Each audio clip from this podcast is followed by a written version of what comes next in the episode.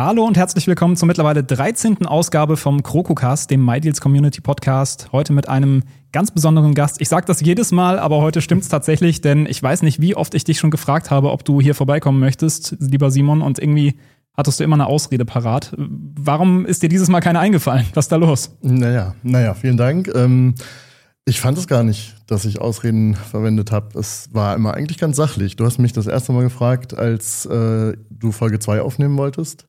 Genau, sehr, sehr nah am Anfang. Da habe ich gedacht, um Gottes Willen, frag doch erstmal alle bei MyDeals. Was soll da direkt Abo 24 kommen? Ja, also wir waren zwar seit Anfang an dabei, aber das weiß ja sonst keiner. Und ich fand das halt ein bisschen komisch, mir vorzustellen, dass direkt das zweite Interview sozusagen Abo 24 ist, weil es sollte ja der Kroko-Cast sein und nicht der My Deals and Friends Podcast, der es jetzt ein bisschen auch geworden ist und was ich eine sehr, sehr gute Entwicklung finde und wo ich mich sehr viel aufgehobener fühle. Und deswegen bin ich da, ja.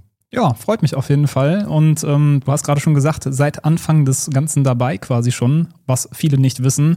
Ähm, bevor wir zu den User-Fragen gehen, würde ich mal vorschlagen, dass wir vielleicht so ein bisschen chronologisch das Ganze aufarbeiten. Also, dass du einfach mal erzählst, was hat überhaupt Abo24 mit MyDeals zu tun? Ja, da muss ich jetzt ein bisschen aufpassen, dass ich keinen Blödsinn erzähle, einfach weil es schon so, so lange her ist. Ich mache das eigentlich mein halbes Leben. Äh, wenn man jetzt mal die Grundschulzeit und die, die Kinderzeit außen vor nimmt, dann tatsächlich mein halbes Leben, denn ich habe 2009 damit angefangen. Wow, okay. Und im Prinzip ging das so ein bisschen über das ganz normale im Internet surfen und im Internet ein bisschen Geld verdienen, was ich schon mit 15, 16 gemacht habe, gegenüber in ich mache Abo 24 und äh, Dazu muss man sagen, Abo 24 hieß früher Abos gratis. Das war der erste Name, der nicht von ja, mir kam. Den kenne ich auch noch. Der kam quasi von David und Fabian. Und äh, wie es dazu kam, ja, wie soll ich das sagen? Also ich habe irgendwann MyDeals kennengelernt, so würde sagen 2008, 2009. So genau weiß ich es nicht mehr, weil ich tatsächlich auch zu faul war, mir den Usernamen zu registrieren, was ich oft bereut habe, weil ich eigentlich dann doch gerne Simon mit I äh, auf MyDeals okay. registriert hätte. Aber gut, ähm, mit Y geht auch, hat dann auch hinterher nicht gestört. Ich habe über, äh, über das Kontaktformular Fabian angeschrieben, weil ich die Seite einfach so brillant fand, weil ich die, die Sachen gelesen habe und das damals auch so eine Zeit war, da gab es also tatsächlich Schnäppchen nur aus zwei, drei Foren, unter anderem den Telefontreff. Äh, ich meine, das hat Fabian ja schon oft genug erzählt, wie er auch dazu kam. Die Prämien, die es bei äh, Mobilfunkangeboten dazu gab, die waren sozusagen ausschlaggebend dafür zu sagen, ähm, man guckt sich mal an, was man da hat, weil wenn man irgendwie weiß, man kriegt 90, 100 Prozent von was, was man bezahlt, hinterher wieder, dann ist das natürlich, wenn man gewieft ist und so gewieft musste man nicht sein, äh, aber wenn man zumindest auf die Kündigung achtet etc. pp, dann ist das sehr schnell was, was eben diesen klassischen Deal ausmacht. Und in diesem Umfeld waren wir alle äh, im Internet bei Prämien und bei Mobilfunk und auch bei Zeitschriften schon relativ nah. Und äh, ich habe dann Fabian angeschrieben und gesagt, hey, wollen wir nicht mal was zusammen machen? Ich finde MyDeals so toll, ich möchte da eigentlich mit drauf. Und aber so richtig wusste ich gar nicht mit welchem Produkt. Mhm. Und ähm, wenn man sich halt so die damalige Welt anguckt, dann gab es halt entweder die ganze unseriöse Schiene mit irgendwie ähm, Usenext und oder wie sie alle hießen. Ich, Ach Gott, ja, ja. Ich habe das nie benutzt. Ich kann da irgendwie nicht so viel zu sagen. Nein, das hat niemand gab, benutzt. Äh, nee, also äh, tatsächlich war das ja kommerziell. Ne? Man muss das ja zumindest auch ja. irgendwie äh, bezahlen und deswegen ähm, äh, jemand anderem als dem, dem ursprünglichen Rechteinhaber Geld zu geben für was, was derjenige dann quasi in irgendeiner Art und Weise abgezockt hat. Den Gedankengang habe ich nie nachvollziehen können. Ja, bin ich voll bei dir. Wenn überhaupt, dann hat sich das für mich nicht gelohnt, das zu kaufen und dann muss ich ja nicht woanders kaufen. Ne? Also das ist ja, wenn man über Produkte redet, die man sozusagen sich anschauen wollte, aber nicht bereit war, dafür das Geld auszugeben. Und dieses Konstrukt auf was Legales übertragen ist ja ziemlich schnell auch da, wenn man sagt, ja, man möchte jetzt beispielsweise eine Stiftung Warentest lesen, ist aber eigentlich nicht bereit, 15 Euro dafür auszugeben. Mhm. Aber wenn man gleichzeitig ein Kofferset bekommt, was jetzt bei der Stiftung Warentest ehrlich gesagt nicht unbedingt der Prämien-Mix war, der dazugegeben wurde, aber um es jetzt einfach mal darauf runterzubrechen, das war nämlich das, womit wir angefangen haben mit Koffersets und USB-Sticks und äh, damals diesen kleinen, kleinen äh, Helikoptern und Quadrocoptern, dann ist das ja auch was, wo man sagt, okay, man kommt da gut rein und muss nicht sofort den vollen Einsatz zahlen. So, und das war für mich mhm. mit, mit 15, 16, 17 doch nochmal deutlich attraktiver. Und deswegen fand ich MyDeals und diese Prämienwelt und dieses ganze Konstrukt von Sachen, die zwar viel Geld kosten in der freien Welt, aber die in so Angeboten eben nicht viel Geld kosten, sehr interessant. Hab äh, Fabian angeschrieben und gesagt, lass mal was zusammen machen. Und dann hat er mir damals seine ICQ-Nummer verraten. Und dann haben wir über ICQ Ewigkeiten geschrieben und irgendwann dann gesagt, ja, okay, was besetzt MyDeals als Thema noch nicht? Weil es eben wieder in diese unseriöse Schiene, die ich jetzt eben ja quasi ja schon genug plattgetreten habe, äh, gehen könnte. Und das sind halt eben Abos, beziehungsweise in dem konkreten Fall Zeitschriftenabos. Mhm. Weil für Fabian in seiner Wahrnehmung, wie er gegenüber MyDeals-Usern auftreten möchte, es eben auch sehr unseriös war, Zeitschriftenabos anzubieten. Ja, weil einfach sehr viele schwarze Schafe auf dem Markt waren. Genau, weil das damals halt einfach noch viel mehr dieses äh, Drückermilieu war, dieses äh, man wird angerufen oder man kommt an der Tür eben ein Abo angeboten. Das war noch sehr viel abzocklastiger, um es jetzt einfach mal so darauf runterzubrechen. Und ja. das war was, wo Fabian gesagt hat, also da weiß er jetzt nicht, ob es sich lohnt, das MyDeals Image zu riskieren, nur um damit Geld zu verdienen.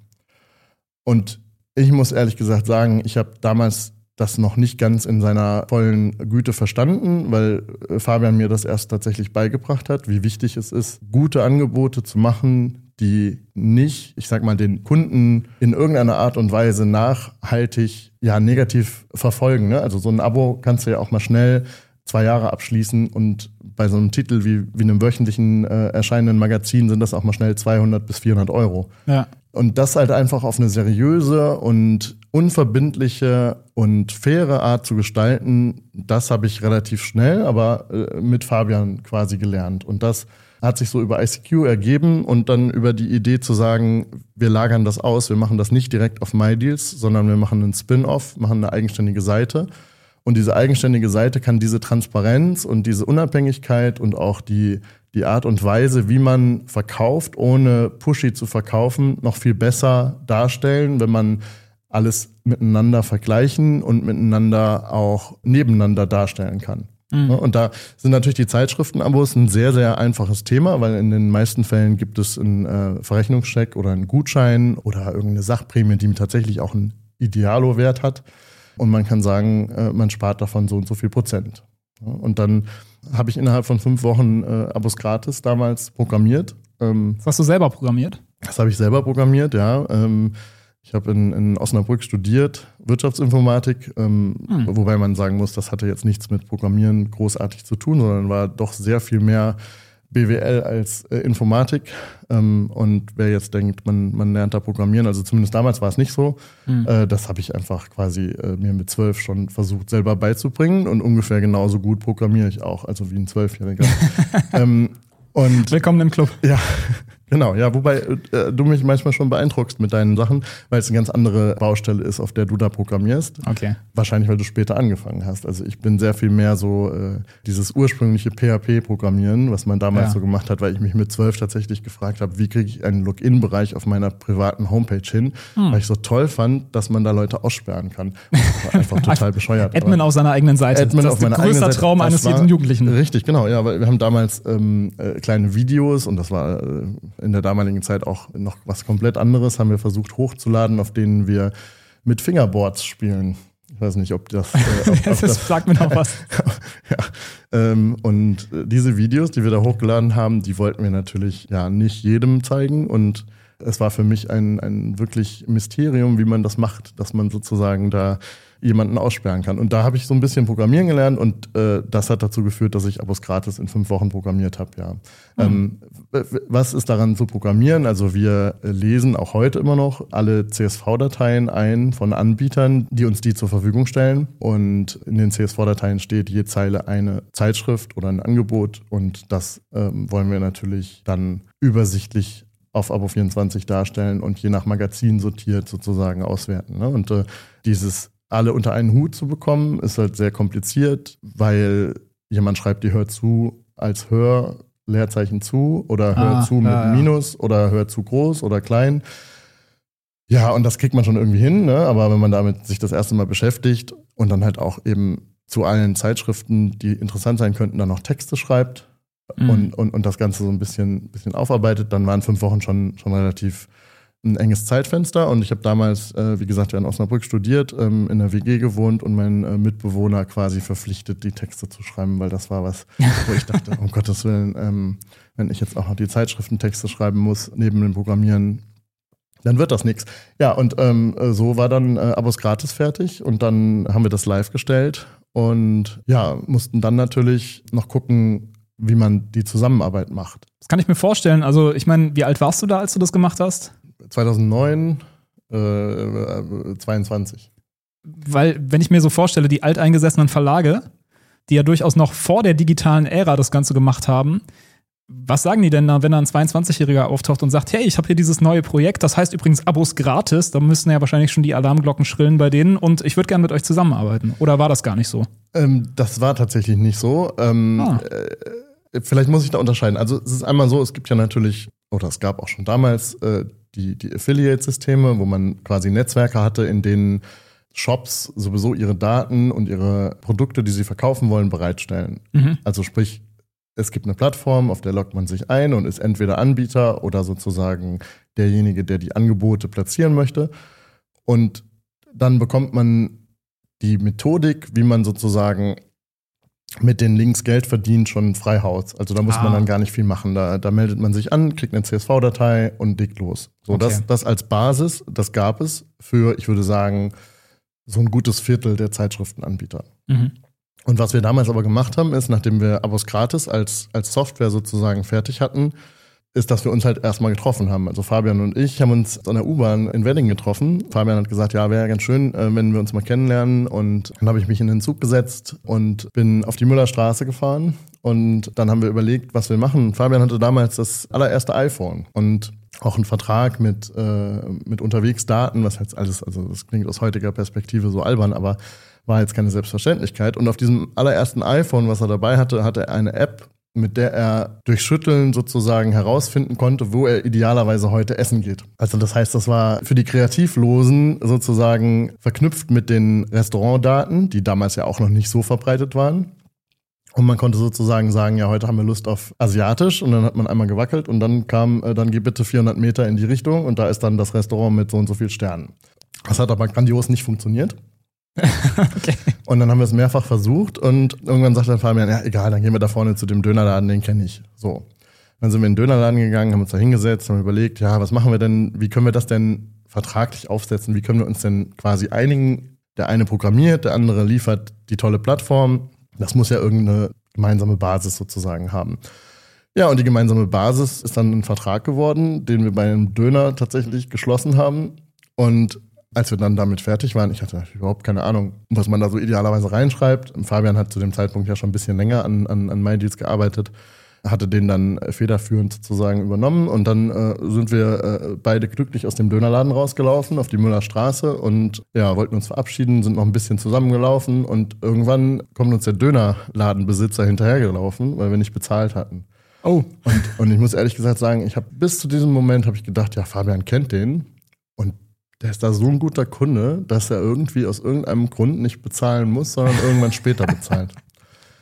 Ich weiß nicht, warum, warum ich das gedacht habe, aber ähm, naja, äh, wir haben jedenfalls dann schockiert festgestellt, dass wir beide vergessen haben zu zahlen. Und dann sind wir zurück und haben gezahlt und jeder ist sozusagen weiter seinen Weg gegangen. Fabian hat äh, wenig später dann in der Nähe von dem Dönerladen, 300, 400 Meter weiter, das erste Büro aufgemacht. Und ich habe weiter von zu Hause aus, aus Osnabrück, aus der WG, äh, Abos gratis gemacht.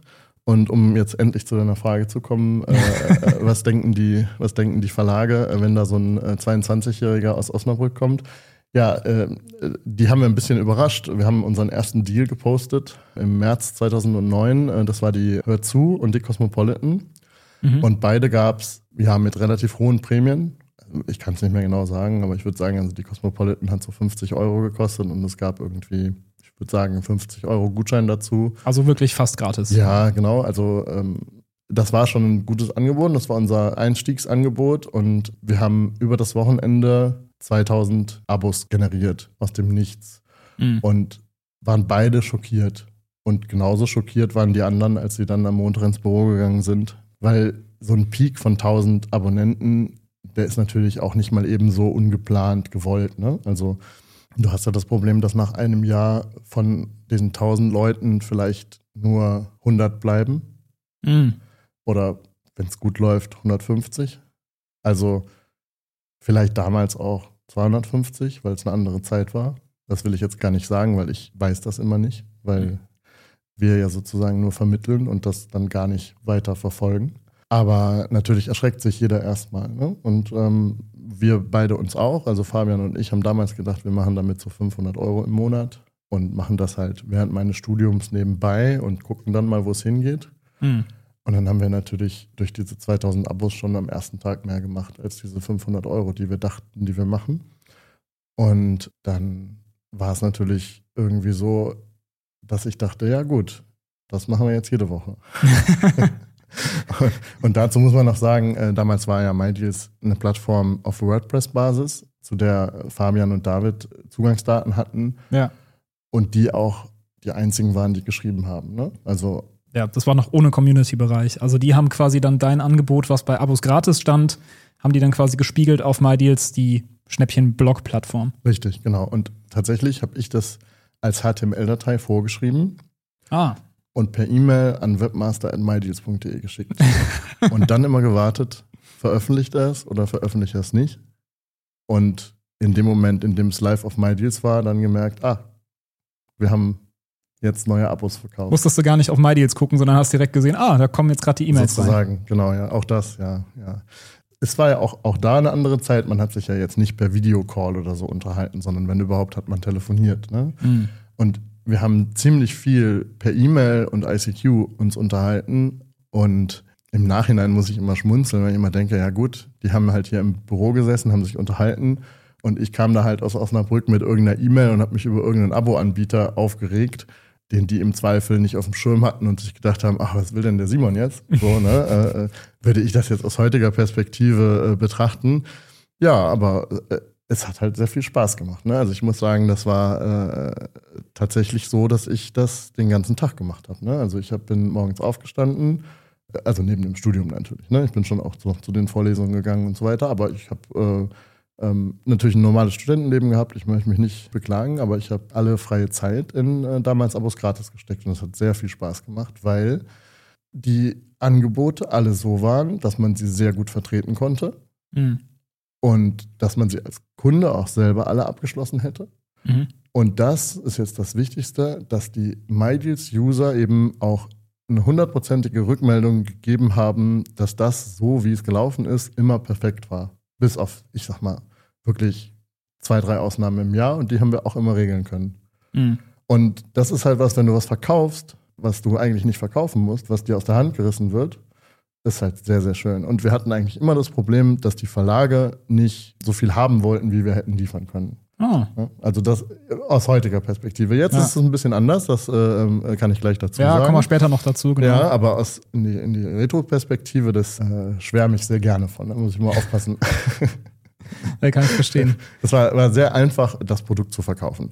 Hat auch dazu geführt, dass wir ein paar Fehler gemacht haben, dass wir zum Beispiel nicht geguckt haben, wen könnte es denn außerhalb von MyDeals noch interessieren. Ne? Also das muss ich schon auch gleich sagen. Ich war schon immer den ganzen Tag auf MyDeals und habe gesagt, okay, Abo 24 oder Abos gratis ist ein MyDeals-Produkt. Ne? Und habe auch bei MyDeals mitgeholfen, als wir dann größer wurden und habe auch Deals gepostet, die teilweise keine Zeitschrifteninhalte hatten. Also so Sachen, die mich interessiert haben, ne? so Finanzen oder äh, Flugprämien oder ähnliches, sowas halt. Ne? Ähm, äh, wir haben ja auch mal eine ganze Zeit lang ähm, Aktionen auf Abo24 angeboten mit Cashback, ähnlichem Charakter, wo wir, wo wir Geld dazu gegeben haben, wenn man über Abo24 was abgeschlossen hat. Und Hm. äh, da halt auch immer aus der Idee heraus, dass wir das beste Angebot machen oder es halt einfach gar nicht machen. Ne? Und das fand ich immer sehr, sehr schön. Dieses direkt zu Beginn groß sein und sich keine Gedanken machen müssen darüber, wen man dann da jetzt bei den Verlagen findet und, und mit wem man spricht,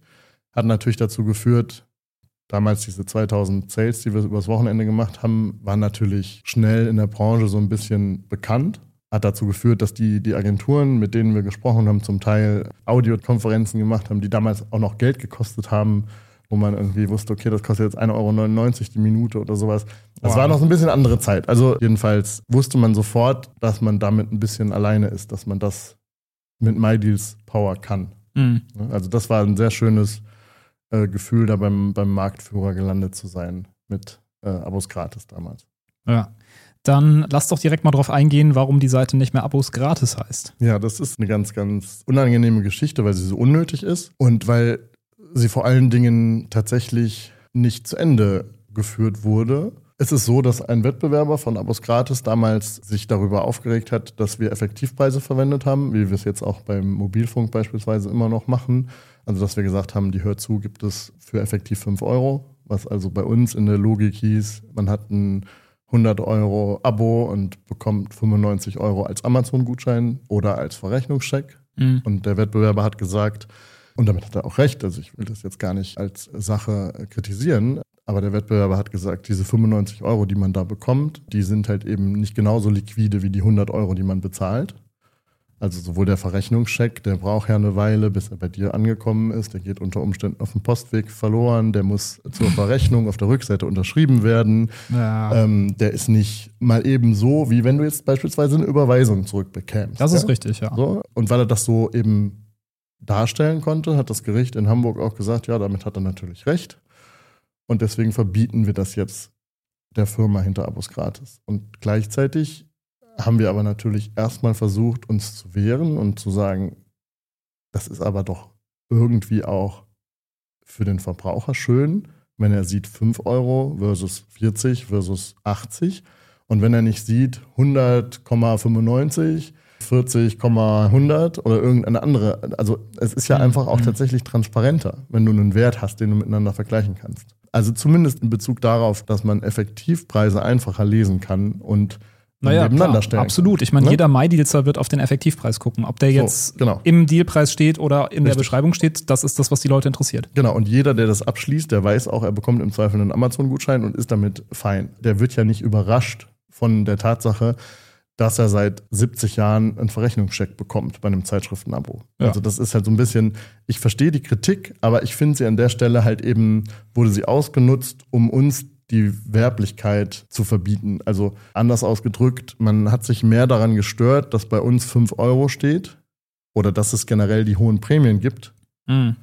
Und gar nicht so sehr daran, dass es Verbrauchertäuschung ist. Weil es ging demjenigen darum, der hat nämlich selber keine Prämien, dass er daneben schlecht aussieht. Und das verstehe ich auch und das finde ich auch einen berechtigten Kritikpunkt. Aber meine Lösung wäre halt einfach mit ihm zusammenzuarbeiten und auch seine Sachen zu verkaufen, weil wir generell mit allen zusammenarbeiten, die mit uns zusammenarbeiten wollen. Und dann wäre die Sache auch erledigt. Also ich finde, es ist ein Instrument, halt zu klagen und jemandem sein Geschäft zu verbieten, was man nur ziehen sollte, wenn derjenige nicht reagiert und nicht mit einem redet. Und damals gab es sehr viele Gesprächsrunden also ich bin äh, in, in dem Zusammenhang auch in den Bundesverband Abonnement eingetreten und habe mich mit der Branche getroffen, habe vor, vor 20 Leuten begründet, warum wir das so machen und warum das eben nicht verbrauchertäuschend, sondern verbraucherfreundlich ist.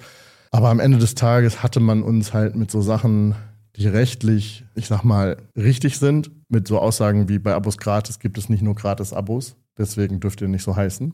Ah, ja, okay. Oder mit Aussagen wie ein Verrechnungscheck ist kein Geld. Also ähm, rechtlich, ne? Ähm, ja, ja. Äh, hatte man uns halt relativ schnell rechtlich in der Hand und auch so, dass man das Geschäft hätte unter Umständen nicht weiter fortführen können.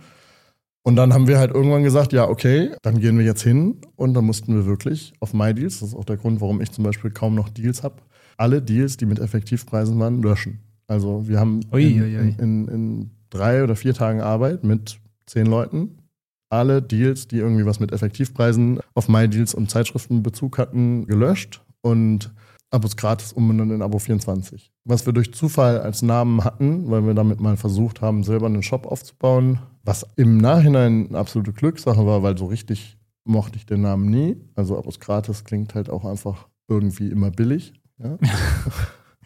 ah. ähm, und Abo 24 kann man halt auch seriöser gegenüber den Geschäftspartnern auftreten. Mhm. Und ja, am Ende des Tages bin ich dankbar, dass wir das dann machen mussten.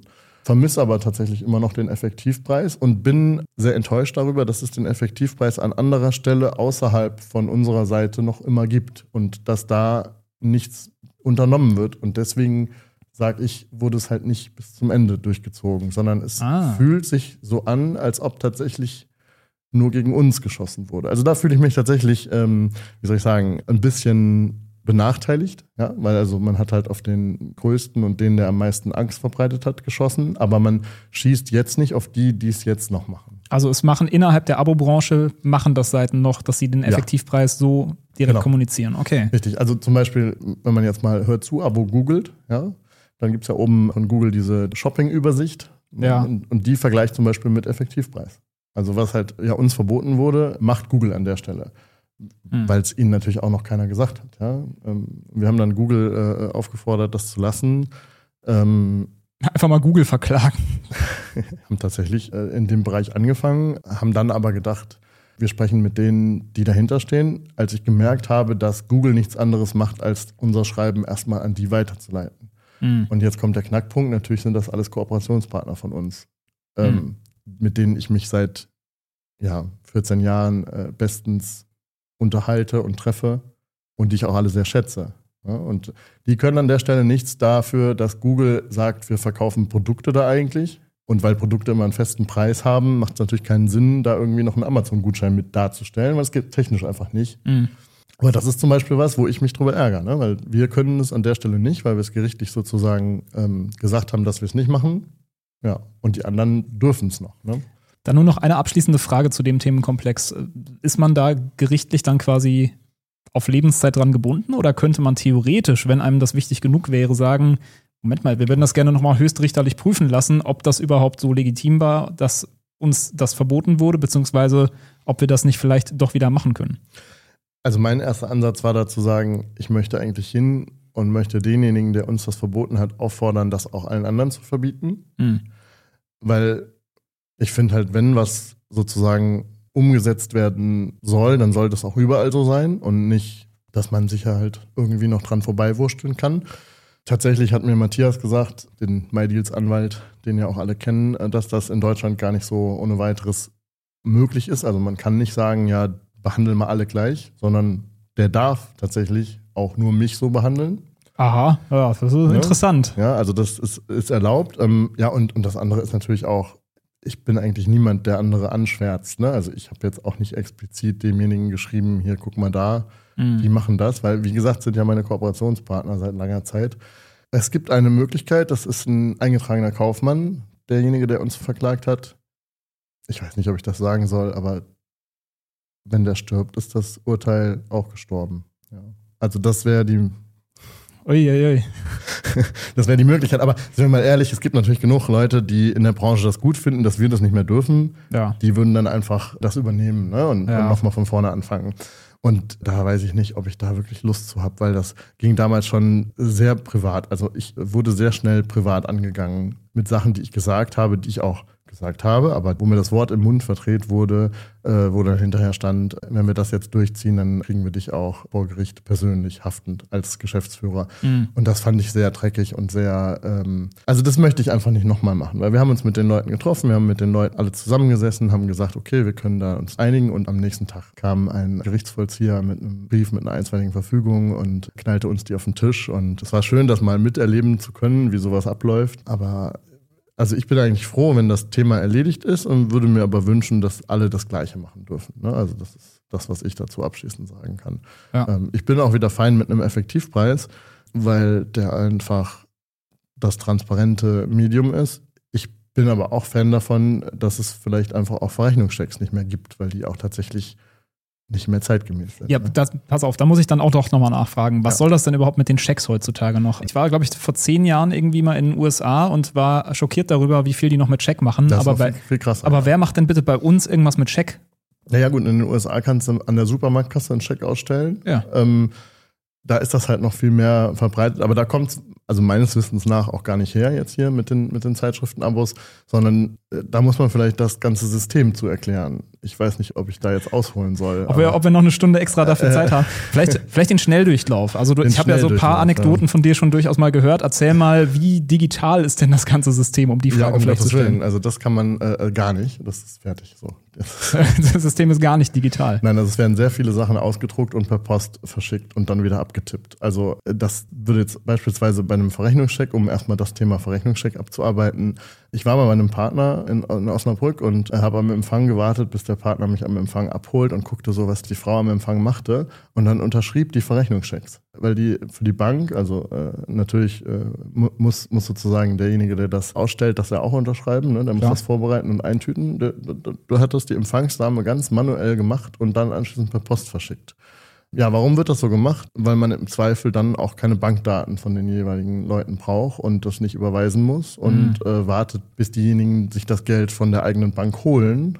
Und natürlich ein schöner Nebeneffekt, einige holen sich das Geld halt auch nicht, ne? weil es nicht automatisch passiert. Ach Gott, ja. Also ich habe selbst bei Fabian schon äh, einen Verrechnungscheck auf seinem Schreibtisch gesehen, das ist ein paar Jahre her, der lag da dann aber auch drei Jahre weil er sich gedacht hat, ach komm, wegen 20 Euro jetzt zur Bank laufen. ähm, da habe ich sinnvollere Sachen zu tun. Ne? Und das ist natürlich so ein bisschen auch ein, ein, Punkt. Also ich würde mal tippen, ich weiß es nicht, aber ich würde mal tippen, dass 20 Prozent der Verrechnungschecks nicht eingelöst werden. Und das wäre, mhm. wenn du jetzt das Geld per PayPal zurücküberweist, automatisch, wären diese 20 Prozent auf jeden Fall schon mal weg. Ne? Ja. Und ja, wie das ganze System digital funktioniert, dazu muss man überhaupt erstmal das System kennen. Und das System in Deutschland ist, wie, wie verkauft man ein Zeitschriftenabo? Die Verlage verkaufen es zum Teil selber auf ihrer eigenen Homepage oder in den Heften. Ne? Also sehr, sehr viel sind diese DIN A4 Seiten in den Heften, wo steht, wollen Sie jetzt einen Scheck? Ja. Dann nehmen Sie doch ein Abo. Aber es gibt eben auch den werbetreibenden Buch- und Zeitschriftenhandel in Deutschland. Und das sind sozusagen freie Handelsvertreter also Unternehmen oder zum Teil auch Familien und in den Familien sehr häufig tatsächlich einfach die Männer der Familie und die machen das seit Generationen. Ne? Also es gibt, würde ich jetzt mal sagen, im Moment noch so vier bis sechs Familien in Deutschland, die das seit drei Generationen machen, mhm. wo jetzt also zum Teil der, der Opa angefangen hat, Zeitschriften zu verkaufen. Und die ähm, bekommen von den Verlagen Konditionen für den Einkauf der Zeitschriften und gleichzeitig Prämien für neue Leser. Also Werbekostenzuschüsse. Ja. Und in dem Moment, in dem du sagst, du möchtest in Deutschland Zeitschriften verkaufen und du hast, keine Ahnung, da kommt das her, 20 Leute, mit denen du auf der Straße an den Haustüren klingelst und ja. Scheine schreibst, dann kannst du sagen, was sind denn meine Konditionen für das und das Magazin? Und dann kriegst du heutzutage eine Excel-Tabelle von Anbietern, die das auch schon aggregieren, ne? also die Dienstleister in dem Bereich sind. Und dann äh, weißt du, okay, ich kaufe jetzt zum Beispiel eine Hör zu für einen Euro ein, also ein Heft, und muss 52 einkaufen. Und mhm. zahle also 52 Euro im Jahr für diese 52 Hefte. Außer der Kunde sagt halt, er ist irgendwie zwischendurch umgezogen und will es nicht mehr haben, weil er in Frankreich keine Hör zu lesen möchte. Dann zahlt es halt nur bis zu dem Datum und, und so weiter. Also es ist immer so ein bisschen, man kann das nicht so ganz pauschalisieren, aber so im Großen und Ganzen kaufst du als Firma die, die Hefte beim Verlag ein und dann ähm, kassierst du vom Kunden das, was du kassieren möchtest. Mit der Ausnahme, dass in Deutschland die Zeitschriftenbranche sich an der Buchpreisbindung orientiert, also sprich mhm. eigentlich immer mehr oder weniger den gleichen Preis nimmt. Also jetzt für, hör zu, um mal einfach zu rechnen, 100 Euro, was nicht der richtige Preis ist, kriegst du vom Kunden und mit den 100 Euro, die sind natürlich nicht netto, aber lassen wir mal die Steuer außen vor, mit den 100 Euro kannst du die 52 Euro für die Hefte bezahlen und dann hast du 48 Euro über. Mhm. Und mit diesen 48 Euro gehst du als quasi Selbstständiger hin und sagst, ich möchte jetzt, dass der Kunde auch auf jeden Fall bei mir abschließt und deswegen gebe ich dem zu seinen 100 Euro 95 als Prämie. Bist in dem Fall jetzt im Minus. Und dann musst du jetzt einfach errechnen, wie viele Leute lesen noch ein zweites Jahr und überweisen dir im zweiten Jahr nochmal 100 Euro, um zu errechnen, wie viele im dritten und vierten und fünften Jahr dabei bleiben und das alles ziehst du nach vorne. Eieiei. Ei, ei. Und in dem Moment, in dem du es nach vorne gezogen hast, hast du deinen Preis, was du bereit bist, als Prämie zu geben. Wow, das ist ja ein super spekulatives System, oder? Genau, ja. Aber es hat natürlich in der Vergangenheit super gut funktioniert. Da werden wir gleich sicherlich auch noch zusprechen, mhm. weil die Verbraucherverträge sich immer um ein Jahr verlängern konnten. Ne? Ja. Und in dem Moment, in dem man halt ein ganzes Jahr sicher hat, weiß man auch, was man in die Excel-Tabelle einträgt. Und dann kann man sich ausrechnen, es lohnt sich für mich, keine Ahnung, 95 Prozent des Preises als Prämie auszuloben. Und so, so funktioniert das System der werbetreibenden Buch- und Zeitschriftenhändler. Und wie schon gesagt, es gibt vier, fünf Familien, die das machen. Die machen das seit eh und je. Und die Abos, die sie machen, die gehören denen. Ne? Also die haben im Prinzip eine Kartei. Heutzutage nicht mehr ganz so ganz so papierlastig, würde ich mal hoffen für diejenigen. Aber wahrscheinlich haben sie einen Computer, auf dem ihre Kundendaten gespeichert sind. Und dann gibt es noch Dienstleister, die für diese Familien oder für die Firmen generell den Kundenservice machen und auch mal eine Adresse ändern und gucken, dass die Bankverbindung passt und dass das Geld eingezogen wird. Dann liegen die Daten natürlich auch meistens bei den Dienstleistern und gar nicht mehr bei den Firmen selber oder es wird irgendwie asynchron, weil Synchronisierung und, und Austausch über irgendwas anderes als manuell gepflegte Excel-Tabellen gibt es in den seltensten Fällen. Mhm. Und in dem Moment, in dem du dann deine Kundenkartei hast, weißt du halt, am besten sprichst du denjenigen nie wieder an, weil sonst würde er eventuell kündigen. Und aber trotzdem möchtest du natürlich äh, mehr Kunden und versuchst halt eben mit deinem eigenen Renditemodell zu gucken, wie wurschtel ich mich da durch und wie kriege ich irgendwann einen Bestand von 400, 500, 600.000 Kunden. Mhm. Und das verteilt auf möglichst viele Titel. Ja. Und dann, wenn, dann kannst du auch, selbst wenn du dann bei jedem nur irgendwie 3, 4, 5 Euro Gewinn im Jahr machst, dann kannst du schon ganz gut von leben. Genau. Und dann gibt es halt noch ein paar Firmen, die das machen, wie zum Beispiel die Deutsche Post weil man irgendwann mal gesagt hat, ja, wir verschicken die Zeitschriften, ja, da wäre es ja auch sinnvoll, wenn wir jetzt mal bei unserem Werbeflyer irgendwie äh, eine Beilage verschicken, in der drin steht, jetzt gibt es bei uns auch die Hör zu, dass wir diese Hör zu Kunden halt auch selber halten. Ne? Also sprich, es gibt den Leserservice der Deutschen Post und die haben eben ihre eigenen Kunden dann gibt es äh, beispielsweise Hobby und Freizeit. Derjenige, der das gegründet hat, hat es gegründet, weil er in Offenburg Burda kannte. Und, mhm. und Burda als Verleger äh, natürlich so ein bisschen abgefärbt hat. Ne? Also die Industrie in, in Offenburg beschäftigt sich schon häufiger mit Zeitschriften als jetzt irgendwelche anderen Industrien. Und der hat halt jetzt ein Büromittelversand, ne? also Printus, äh, quasi ah, ja, um Hobby und, ja. Hobby und Freizeit drumherum aufgebaut, ne? weil, weil das halt irgendwann Sinn machte, mehr in die Richtung zu gehen. Und da, wenn man das so miteinander verknüpft, ist es auch irgendwie logisch, weil bei den Printus-Kartons können ja auch einfach Zeitschriften, Flyer für jetzt bestell bitte bei uns, die hört zu beiliegen. Ne? Und in den 70er, 80ern waren das halt Papierausdrucke, in denen du deine Daten reingeschrieben hast natürlich. Mhm. Und dann gingen die in so einen Raum mit 20 Leuten, die das abgetippt haben, auf der Schreibmaschine, auf den Schein, auf den Bestellschein. Und der ging dann am Ende zum Verlag und dafür wurde dann der Werbekostenzuschuss gezahlt und gleichzeitig eingerichtet dass derjenige bitteschön äh, einen Bankeinzug oder eine Überweisung oder einen Scheck oder ähnliches auslöst. Und wenn dann so moderne Systeme wie ein Universalgutschein dazukommen, also sowas wie Best Choice, mhm. dann wird nicht selten einfach der Kunde in dem Moment, in dem klar ist, der hat bezahlt und das Ganze ist sozusagen gebucht und die Widerrufsfrist beim Lastschriftverfahren ist auch vorbei. In dem Moment wird dann der Kunde angeliefert in der CSV-Datei und der Eintrag wird ausgedruckt und an, an Cadus geschickt, aber postalisch als Bestellschein für den Best Choice und Cadus tippt das dann wieder ab und schickt dann wiederum einen Brief an den Kunden.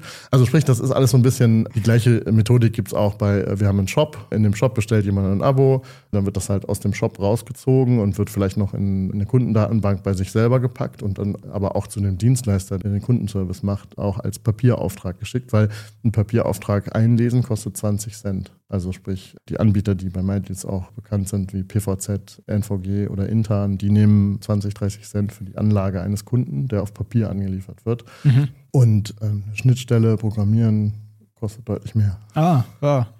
Wird noch gefaxt? Würde ich auch sagen, ja. Hast du noch ein Faxgerät extra dafür? Mhm. Ich habe ein Faxgerät für die Kunden, die bei uns bei Einschreiben kündigen. Wenn mir jemand ein Einschreiben schickt, dann faxe ich das weiter. Ah. Da muss ich es nicht abschreiben. Ja, ist ja auch alles rechtssicher, ne? Im Gegensatz, ich weiß gar nicht, eine E-Mail ist, glaube ich, inzwischen auch rechtssicher. Das war eine Weile lang anders, ne? Also eigentlich ja. muss man es nicht mehr machen, aber. Weil nur noch die Textform, nicht die Schriftform ausschlaggebend ja, ist. Ja, genau. Aber es ist natürlich so, also bei uns kündigen sehr viele Leute, aber wir sind ja gar nicht diejenigen, denen das Abo gehört. Genau. Das Abo gehört denjenigen, wie ja gerade erklärt, die in, im werbetreibenden Buch- und Zeitschriftenhandel sind oder dem Verlag. Aber du bist so nett und statt dem Kunden zu sagen, du richte dich mal an denjenigen, der dein Abo hat, schickst du das dann auch gerne mal weiter oder was? Das kommt drauf an. Also wenn wir einfach herausfinden, wo er das Abo hat, dann schicken wir es weiter. Okay. Wenn wir das aber nicht rausfinden, weil wir sehr oft, sehr geehrte Damen und Herren, hiermit kündige ich alle Abos, die ich bei Ihnen habe, mit freundlichen Grüßen und dann Vor- und Nachname kriegen. Das ist und dann ja. aus dem Vor- und Nachnamen erraten müssten, was das für Abos sind und wo die unter Umständen sind. Also das ist halt schwer, ne? Aber äh, man kann natürlich anhand der Angebote erkennen, wo derjenige ungefähr abgeschlossen haben könnte. Also ja. wir geben uns da schon größte Mühe, weil klar ist das ein bisschen nervig, aber also ich würde sagen, wir bearbeiten im Monat so um die 250 Anfragen. Ja, immerhin.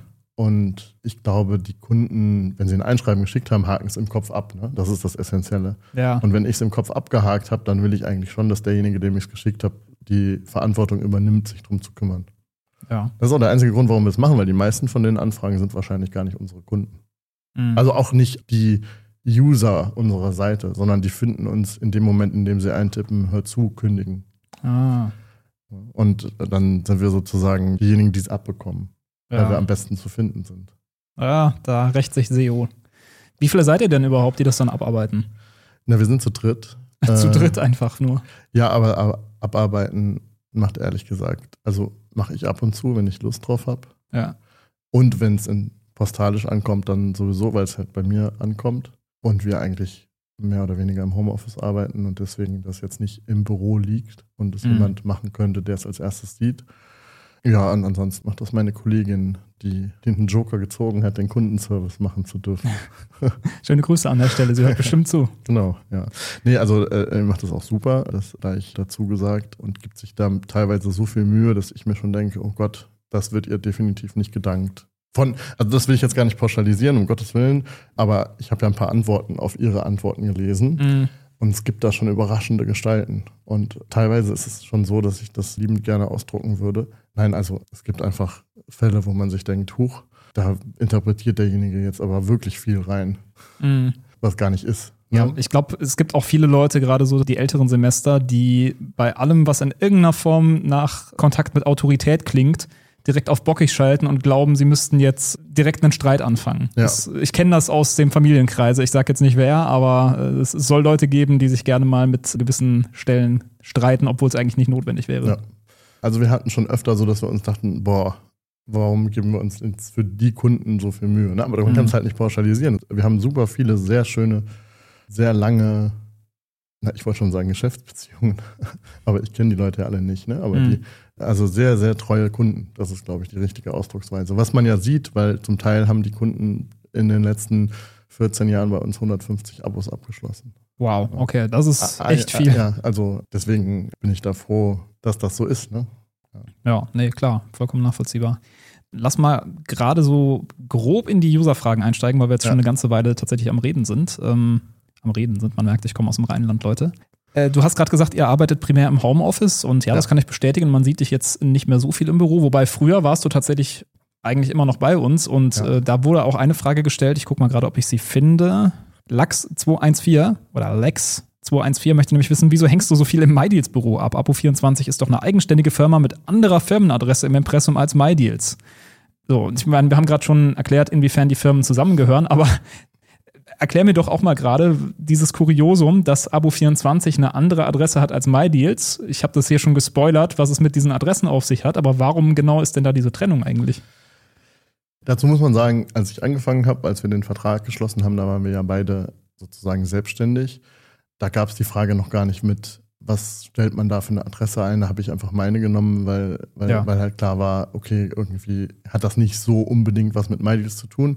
Daraus kann man auch schon erahnen, dass das jetzt nicht groß geplant war oder nicht den einen sachlichen Grund gibt, sondern es gibt, würde ich sagen, mehrere Gründe. Ne? Also Fabian hat damals zu mir gesagt, nach drei Jahren, die wir zusammengearbeitet haben, hey, komm noch mal nach Berlin. Wir sind mittlerweile mehr. Mittlerweile äh, heißt, das war die Zeit, zu der dann zur gleichen Zeit Igor mit den Urlaubspiraten zu uns kam und auch die ersten Programmierer und Angestellten in der Müllerstraße mit im, im Büro saßen. Und da wussten wir aber schon, dass wir in die Torstraße ziehen. Und das hat aber noch so ein halbes Jahr gedauert und ich habe dann deswegen eine Wohnung in der Nähe der Torstraße gesucht. Mhm. Und habe dann durch Zufall direkt gegenüber von der Torstraße eine Wohnung gefunden und bin da auch eingezogen, nachdem ich auf etlichen Wohnungsbesichtigungen mit Igor zusammen quasi durch Berlin getingelt war.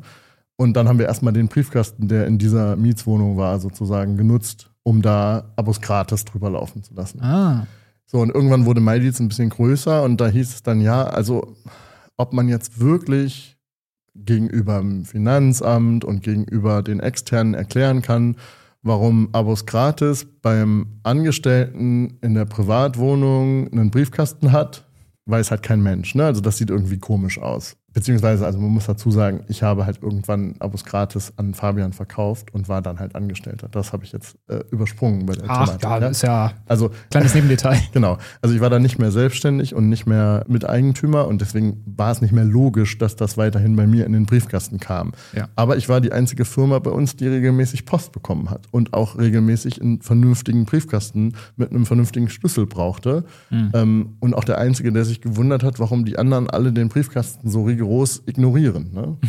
Weil halt für mich war da ja schon eine Connection, wie gesagt, mit dem Kundenservice und so weiter oder halt mit, mit generell Printprodukten, die ein bisschen ausführlicher war als bei den anderen. Und dann haben wir einfach aus dem stumpfen Grund heraus, dass das Bürogebäude auf der Tor- und Linienstraße liegt und es zwei verschiedene Briefträger gibt und zwei verschiedene Briefkästen gibt, einen eigenen Briefkasten genommen. Und das war eben die Linienstraße und nicht die Torstraße. Okay, also ist tatsächlich der Briefkasten der ausschlaggebende Punkt, dass diese Adresse Die getrennt ist. Füllmenge des Briefkastens, ja. Okay, verrückt. Das, Weil Fabian ja noch ein paar andere Firmen gegründet hat und dann ja doch immer relativ viel dann ja, kommt. ja. Inzwischen kriegt auch MyDeals beziehungsweise Pepper beziehungsweise Six Minutes auch mal ab und zu Post. Ja, gut, das war damals wahrscheinlich noch viel mehr, aber Ja, wurde, wurde nicht gerne gelesen. Ah, okay. das meinte ich damit. Also ich habe meine. Post immer sehr gerne gelesen Ja. und sehr gerne abgearbeitet und deswegen wollte ich die immer nah bei mir haben.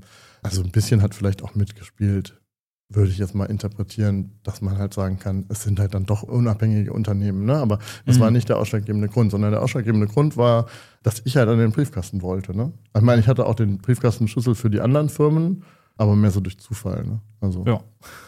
Okay, aber um die Frage zu beantworten, also Ja. Es ist das gleiche Gebäude. Es, ist, es sind einfach zwei verschiedene Eingänge. Wer in der Nähe ist, kann auch gerne mal vorbeikommen und sich das anschauen. Ist ein sehr schöner Innenhof und wir lassen euch auch gerne nach oben, Ja. wenn ihr Stuben rein seid. es verwirrt halt sehr, ne? Also Aufgang A, Aufgang B und die sind genau logisch falsch rum. Also das ist einfach. Stimmt, ja. Ja. Aber nichtsdestotrotz, der Text, der bei MindDeals steht, der müsste halt mal überarbeitet werden. Wir haben während Corona angefangen, im Homeoffice zu arbeiten und das bisher noch nicht wieder geändert. Das heißt, wir hängen gar nicht mehr so häufig im Büro ab. Was ich sehr vermisse ein bisschen, deswegen äh, werden wir das vielleicht auch noch ein bisschen ändern. Aber Mhm. Andererseits mag ich es auch sehr, dass ich mit den Kooperationspartnern und auch mit meinem Team telefonieren kann und so laut sein kann, wie ich möchte. Weil ich auch sehr schnell sehr viel rede, wie du gemerkt hast. Was? Ist mir Ähm, noch nie aufgefallen. Und das im Büro natürlich immer noch was anderes ist, als wenn man das zu Hause alleine macht. Ne? Also Naja, klar. das Arbeiten ist sehr viel angenehmer im Büro, weil wir mit Abo24 auch ein bisschen das Produktsortiment erweitert haben, wo wir vielleicht gleich nochmal ein bisschen zu ausführlicher sprechen Ja. können. Und da einfach auch sehr viele neue Themen und sehr viele neue Partner akquiriert werden mussten und wo man halt einfach ein bisschen mehr Gespräche machen muss. Ne? Und das ist in so einer Redaktion, wo ich immer sehr gerne gesessen habe, weil ich natürlich auch die Deals mitkriegen wollte, nicht unbedingt das äh, Lieblingsthema, ne? Leute, die reden. Ja, gehen wir mal so ein bisschen durch die anderen Fragen durch. Ich habe das jetzt ehrlicherweise auch nicht vorher systematisch geordnet, deswegen kann das durchaus sein, dass da manche Doppelungen sind. Und ich glaube, auch die Frage von Donorian haben wir eigentlich schon beantwortet. Wie sind diese Preise möglich, vor allem in den Printversionen? Also, du Ja. hast ja sehr ausführlich das ganze System erläutert. Ja. Und um es vielleicht auch runterzubrechen, der Zeitschriftenpreis, der offiziell auf so einer Zeitschrift draufsteht, ist nicht ansatzweise derjenige, den die Verlage dann bekommen, wenn sie das in größeren Kontingenten an diese Subunternehmer weiterverkaufen. Genau, ja. So, die Frage von Aki Roki finde ich ganz schön. Welches ist denn dein persönliches Lieblingsangebot auf Abo 24 und warum? Da müsste man jetzt tatsächlich sagen, das hat sich so ein bisschen gewandelt, was auch ein Grund war, warum ich dir zwischenzeitlich nochmal abgesagt hatte und gesagt habe, komm, lass mal sprechen, wenn Abo24 sich ein bisschen neu erfunden hat. Wir haben das Produktsortiment erweitert bei uns. Also Mhm. es ist so, dass für mich die Weiterentwicklung der Printzeitschriften nie die digitalen Abos waren, weil ich zum Beispiel nie Readly als mögliche Lösung des Problems, dass der Zeitschriftenprintmarkt ein bisschen zurückgeht oder aussterben könnte, gesehen habe. Ne? Also es ist so ein bisschen bei der CD, würde ich sagen, ist Spotify eine deutlich coolere Ergänzung oder eine, Ablösung. Mhm. Aber bei einem Printmagazin ist ein PDF mit 60 MB im gleichen Format nicht die Lösung, sondern da ist eine, eine App oder eine Webseite eine Lösung. Und das können wir halt nicht vermarkten. Also da sind wir überflüssig. Deswegen sind wir hingegangen und haben gesagt, was gibt es denn sonst für Abos, über die man informieren kann? Und haben jetzt angefangen, uns Auto-Abos anzugucken, Blumenabos anzugucken. Sowas wie Sockenabos wird noch kommen. Oder, äh, Unterhosen, das naja, gibt es auch also Firmen. Also gibt ne? es auch, ja. Fahrradabos, was besonders bei Kinderfahrrädern Sinn macht, meiner Meinung nach. Also hm. man will ja nicht unbedingt für 400 Euro ein Woom-Bike kaufen, um zwei Jahre später wieder 400 Euro auszugeben. Es hm. macht zumindest dann Sinn, wenn man es nicht aus der Perspektive betrachtet, dass man bei Kleinanzeigen den, den gleichen Preis bekommt, wie den, den man ausgegeben hat, weil man im Deal gekauft hat. Ja, okay. Aber wenn man es als normaler Nutzer sozusagen betrachtet, dann macht es halt Sinn, im Sommer ein Abo für ein Fahrrad abzuschließen und im Winter das zu pausieren und zu warten, ist das Kind jetzt größer oder wie auch immer gesehen. Und so haben wir halt angefangen, uns auch beispielsweise mit Blumenabos zu beschäftigen. Und Blumenabos sind so ein Thema, wo jeder sagt, was für ein Scheiß. Alle zu Hause gerade, was für ein Scheiß. Ja, aber wenn man es einmal nach Hause geliefert bekommen hat und den richtigen Anbieter genommen hat und vielleicht nicht unbedingt dort wohnt, wo der DPD-Mann drei Tage hin braucht, dann ist es ein Produkt, was einen sehr überraschen kann. Also beispielsweise haben wir die Abo-Anbieter vorher alle getestet, weil wir sehr Wert darauf legen, da bei neuen Märkten, die wir jetzt noch nicht kennen, auch die versteckten Fallen bei Kündigungen etc. pp. zu finden. Also haben auch welche gefunden, kann ich auch gerne noch zu sagen, aber hat ja jetzt nichts mit der Frage zu tun. Der Test von Blumenabo-Anbietern hat mich insofern überrascht, als dass die Blumen bei einigen Anbietern per Kurier geliefert werden und ein Anbieter es sogar schafft, die Blumen ohne Verpackung zu liefern, mit nur einer Pappkartonhülle, die einmal so, so ein bisschen wie früher man im Laden es quasi eingepackt hat, mhm. zur Stabilität sorgt, damit die Blumen nicht brechen. Aber der Anbieter liefert im Wasser also sprich, die Blumen kommen direkt aus der Vase. Ich wollte die ganze Zeit schon den Lieferanten auf der Straße mal ertappen, um zu gucken, wie sein Auto aussieht. die kommen nass bei uns an mhm. und sind noch zu. Und kommen halt direkt vom Feld und sind frisch. Und zwar so frisch, wie der Blumenladen sie bekommt. Und das führt dazu, dass du die drei Wochen zu Hause stehen hast und dass sie nach drei Wochen immer noch okay aussehen.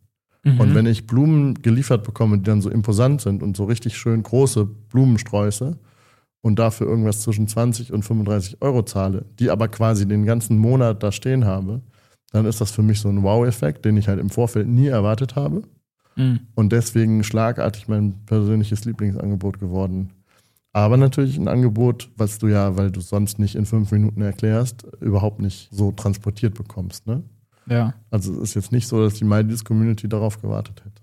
Aber um noch mal gerade den Unterschied klar zu machen zu einem Blume 24 oder zu einem ja. Blume Ideal oder so, bei mhm. denen ist es nicht so, dass die Sachen quasi vom Feld kommen, sondern da landet es erstmal in irgendeinem Blumenladen und sie sind quasi genau. Vermittler und der Blumenladen ja. schickt es dann an die Kunden. Ja, und das heißt, du hast weniger frische Blumen. Wenn du Pech hast, stehen die Blumen da schon eine Woche im Laden, ne? Und, mhm. und, wenn man das Blumenabo, also sagen wir mal, das kann man jetzt auch nicht pauschalisieren. Ne? Es gibt auch Blumenabos, die werden versendet, da sind die Blumen schon, schon aufgegangen und äh, standen schon eine Woche rum. Ja. Aber das Hauptkonzept von einem Blumenabo, wo es Sinn macht, meiner Meinung nach, ist, wenn der Versender oder derjenige, der mit den Blumen handelt oder die auf der Börse in den Niederlanden kauft, wenn derjenige halt weiß, er muss jetzt für Mittwoch 1000 Stück kaufen, kann dann 1000 Stück kaufen und kauft die irgendwie erst Dienstag und Dienstagabend fährt der Kurier los und am Mittwoch, am nächsten Tag, sind die beim Kunden in Berlin, weil es in Berlin Sinn macht, dass da einer für hingefahren ist. Mhm. Und der fährt dann den ganzen Tag von morgens 8 bis abends 22 Uhr rum und verteilt die Blumen. Ist natürlich logistisch ein Riesenaufwand, aber man bekommt die Blumen so frisch, wie der Blumenhändler sie sonst bekommt. Und der würde sie ja vielleicht noch zwei, drei Tage liegen lassen, bevor er sie zu einem Strauß bindet. Man bindet ja. die ja meistens auch selber, mehr oder weniger, und richtet die selber an, bekommt meistens noch eine Vase dazu als Einstiegsangebot mhm. und landet meistens am Anfang so bei 19, 20 Euro. Und das geht dann hoch auf 36, 37, 40. Gibt auch welche, die wollen dann 70, aber da wäre ich dann raus. Mhm. Und wenn du dann irgendwie, weiß ich nicht, 36 Euro zahlst alle drei Wochen, und hast dann aber so einen Riesenstrauß, der erst noch anderthalb Wochen zu ist und wo du langsam erlebst, wie der zum Leben erweckt wird durch, keine Ahnung, das Pulver, was du noch reinschüttest.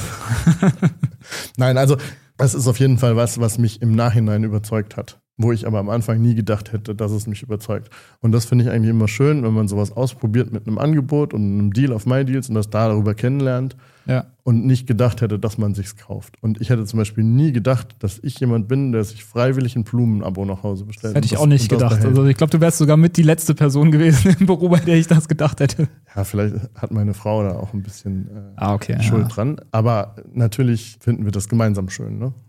Ja. Ja, schönes Thema. Also, und ich glaube auch, die Abo-Welt ist ja wirklich auch in einem konstanten Wandel. Also, du hast gerade gesagt, Auto-Abos. Jetzt bin ich selber kein aktiver Autofahrer, ich habe einen Führerschein, aber ich ja. beschäftige mich da jetzt auch aus Interesse nicht so wirklich mit. Ich glaube aber, dieses ganze Thema Auto-Abo ist ja auch ein relativ neues. Also das ist auch mein Hauptproblem, dass ich eigentlich überhaupt keinen Bock habe auf Autos. also, ähm, weil die Zeitschriften, also ist jetzt nicht so, als würde ich jetzt jeden Abend eine Zeitschrift lesen, aber die fand ich einfach als Produkt irgendwie klasse und das hatte ich ja anfangs schon erzählt. Mhm. Äh, mich hat es einfach so überzeugt, dass man was verkaufen kann, was nicht verkauft werden muss, weil das sozusagen was ist. Das siehst du auf MyDeals und nimmst es mit, weil du es haben möchtest, weil du in dem Moment denkst, wollte jetzt heute keine TV-Spielfilm kaufen, aber wenn die effektiv 5 Euro kostet, in der Hoffnung dafür nicht verklagt zu werden, dass so. Äh, hier im Podcast geht das. Das ja. ist äh, eine andere Plattform hier. Genau, ja. Jedenfalls, dann nimmst du die mit und dann überzeugt das Produkt an sich. Ja. ja. Äh, bei Autos das ist jetzt nichts, was du mal eben so mitnimmst, weil es im Zweifel halt beim Preispunkt bei 399 Euro im Monat ungefähr losgeht. Ja? ja. Und Autoabos sind was für so eine Zielgruppe, die wir nicht unbedingt auf MyDeals haben, weil die MyDeals Zielgruppe, ich würde jetzt mal einfach so frech sein, optimiert halt Leasingangebote, bis die für sie passen und mhm. möchte nicht noch oder legt keinen Wert darauf, dass das Auto vor die Tür gefahren wird und dass man sozusagen alle zwei Monate wechseln kann oder dass die Versicherung inklusive ist, sondern mhm. will selber nach einer vernünftigen Versicherung suchen. Ja. ja. Und will selber auch eine Versicherung optimieren und liest sich das durch. Aber natürlich die breite Masse von Kunden in Deutschland haben vielleicht ja schon ein Interesse daran, so wenig wie möglich administrativen Aufwand mit sowas zu haben. Ja. Und ich glaube, es wird dann interessant, wenn es darum geht, dass zum Beispiel E-Autos ja einfach auch nach einer Zeit ein Problem für dich bereiten. Ne? Also wenn du so einen Akku hast, der irgendwie nur noch 20% Restkapazität ja, ja. hat, weil er nur noch, keine Ahnung, nach etlichem Mal Laden Elektroschrott ist, was machst du, wenn du den gekauft hast? Ne? Das ist ganz anders, wenn du den im Abo hast und der Händler sich drum kümmern muss oder der Hersteller mhm. und das im Vorfeld der Hersteller errechnen kann, äh, was er damit macht. Ne? Ja. Das sind so Sachen, da glaube ich, äh, sind dann Autoabos auch tatsächlich in der breiten Masse interessant. Ja. Aber Lieblingsangebot ist es jetzt im Moment noch nicht. Ja. Gut, springen wir mal zur nächsten Frage von Deals mit 3i, wenn ich das richtig sehe. Habt ihr euch sehr über das BGH-Urteil bezüglich Betrug gefreut? Ich hoffe mal, du kannst damit was anfangen. Ja, ich würde jetzt sagen, so sehr haben wir uns dann doch noch nicht um andere Abos gekümmert, als dass ich das auf dem Schirm gehabt hätte. Es geht darum, dass das Nebenkostenprivileg gekippt wurde. Also, um es mal zu umschreiben, wenn du Vermieter in Deutschland warst, in einer Hausgemeinschaft, in einer Wohnungseigentümergemeinschaft, konntest du sagen, ich möchte jetzt von Vodafone oder damals von Kabel Deutschland oder Unity Media oder wer auch immer es angeboten hat, einen Hausanschluss haben. Und diese extremen Kosten, die auf den Anbieter zukommen, diesen Hausanschluss zu legen bis in den Keller, die wurden über die Nebenkosten sozusagen verteilbar.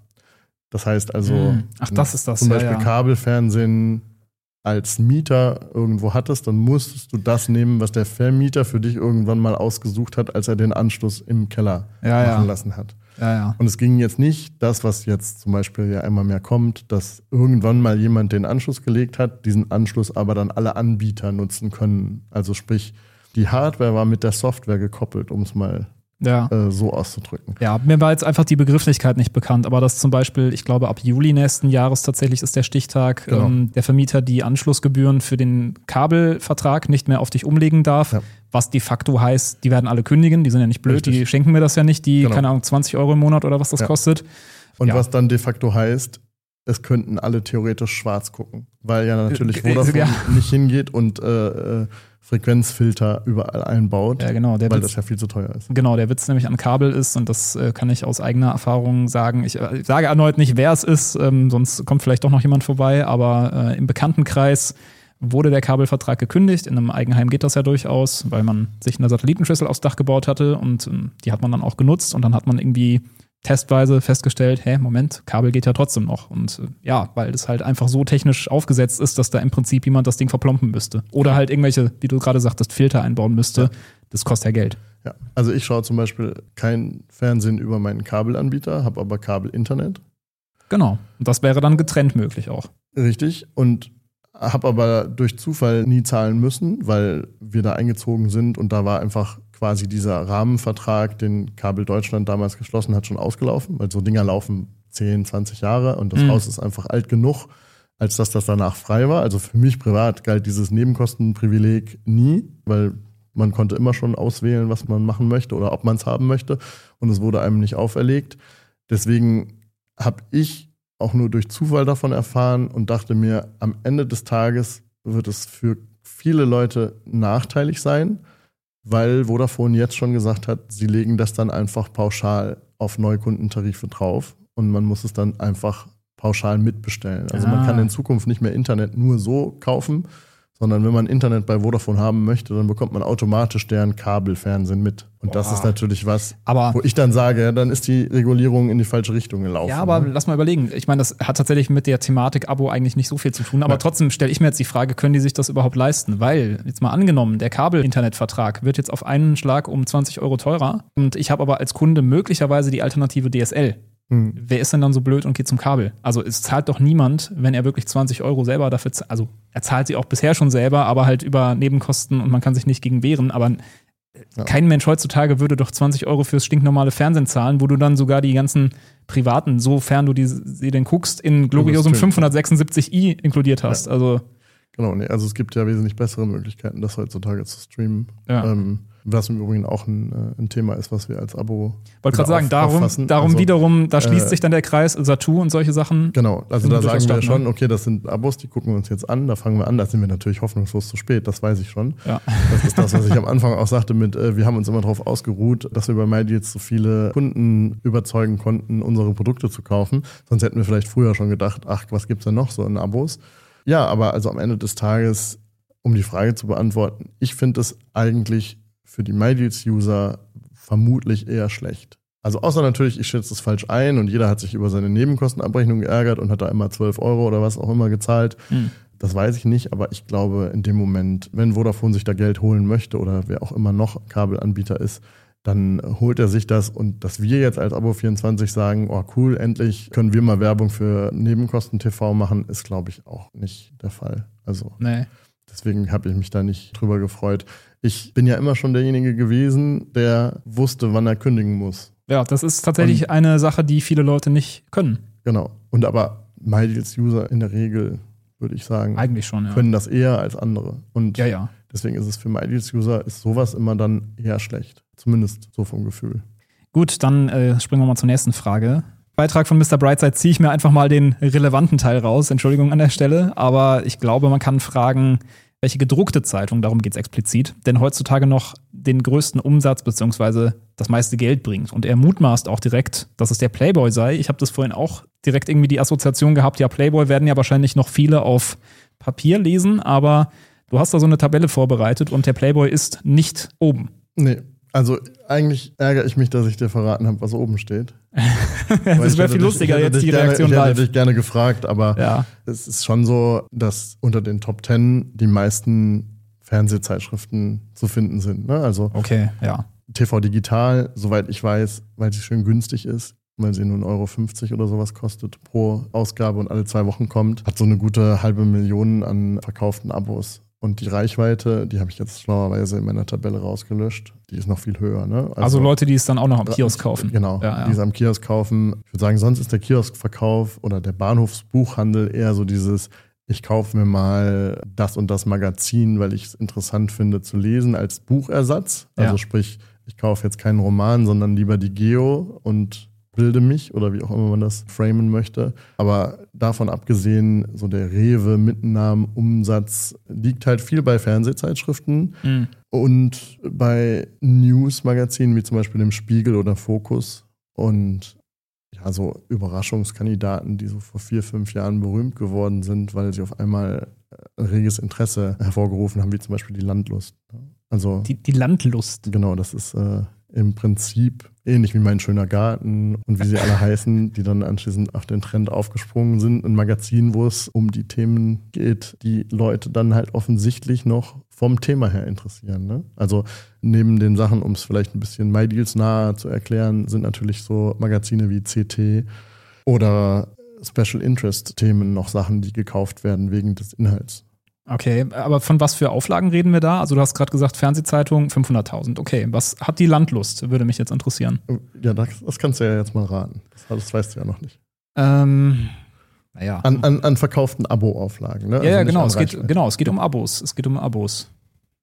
Wahrscheinlich dann auch sechsstellig. Mhm. 200.000? Noch ein bisschen mehr, es sind 320.000, 330.000. Das ist ja krass. Und äh, also ich glaube nicht, dass wir so viele Bauern in Deutschland haben. Also Nee. ich würde fast die These wagen, dass wahrscheinlich 99 Prozent der Kunden, die die Landlust lesen, gar nicht auf dem Land wohnen. Deswegen Nee. heißt das ja Landlust, weil man da ja Lust Richtig. drauf hat. Und eigentlich wohnt man aber in der zugequalmten Torstraße Richtig. und sehnt sich nach diesem Zufluchtsort. Ja, und das Verrückte ist, dass du die Landlust wahrscheinlich sogar noch sehr teuer bezahlt hast, um es mal in Abos Gratis-Thematik zu packen. Also Ah, es ist also- kein Gratis-Abo. Es ist immer, das sind Abos, die leben auch nicht von Werbung im Heft. Also natürlich, klar, weiß ich nicht, werden da wahrscheinlich Gardena-Produkte und so weiter äh, John platziert Deere. sein. Äh, Ich habe überhaupt keine Ahnung, ne, von was ich jetzt gerade rede. Also das muss ich ganz ehrlich sagen. Das Ja. ist einfach nur außenstehend betrachtet. Aber das sind auf jeden Fall Magazine, die tatsächlich Geld kosten. Ne? Die sich auch über die Abo-Einnahmen finanzieren. Genau, die sich über die Einnahmen des Magazins finanzieren, ne? weil man kann das ja auch immer am Abgabepreis erkennen. Ne? Also so ein Ja. Spiegel ist halt im Verhältnis massiv teuer, wenn man das Mhm. der TV Digital gegenüberstellt. Ja. Dann kostet das äh, zum Teil fünf bis zehnfache von dem, was die günstigeren Magazine kosten. Ne? Und da geht es dann halt um die Einnahmen aus Verkäufen. Ne? Was ist denn so ein typisches Magazin, was wirklich ausschließlich von Werbung lebt? Was quasi regelmäßig fast zum Nulltarif zu haben ist und wirklich einfach nur von Werbung lebt? Ich möchte natürlich keinen Ärger bekommen von meinen Kooperationspartnern, ne? aber so. Ähm, vielleicht kann man das einfach darauf runterbrechen, was funktioniert bei Werbung heutzutage noch gut. Und das sind zum Beispiel Produktbeilagen. Also wenn da vorne so eine kleine Parfumprobe dran hängt. Ne? Ach, die Mickey Maus meinst du, ne? Die funktioniert tatsächlich durch den Preis und durch die Einnahmen und durch die Fans. Ne? Ja. Und die Fans sind meistens, ähnlich wie beim lustigen Taschenbuch, nicht unbedingt Kinder. Nee, ich wollte gerade sagen, Ähm, mein Vater hatte ein lustiges Taschenbuch-Abo früher. Richtig, genau. Und er würde es vielleicht sogar heute auch nochmal abschließen, wenn er es sehen würde. Und wenn er Ja. dann aus nostalgischen Gründen das nochmal Das kauft. glaube ich auch, ja. ja. Ja, ähnlich wie ich immer noch denke bei der Mickey Maus, die hat mal 20 Pfennig gekostet und ich habe die mit 20 Pfennig am Kiosk gekauft, das weiß ich noch.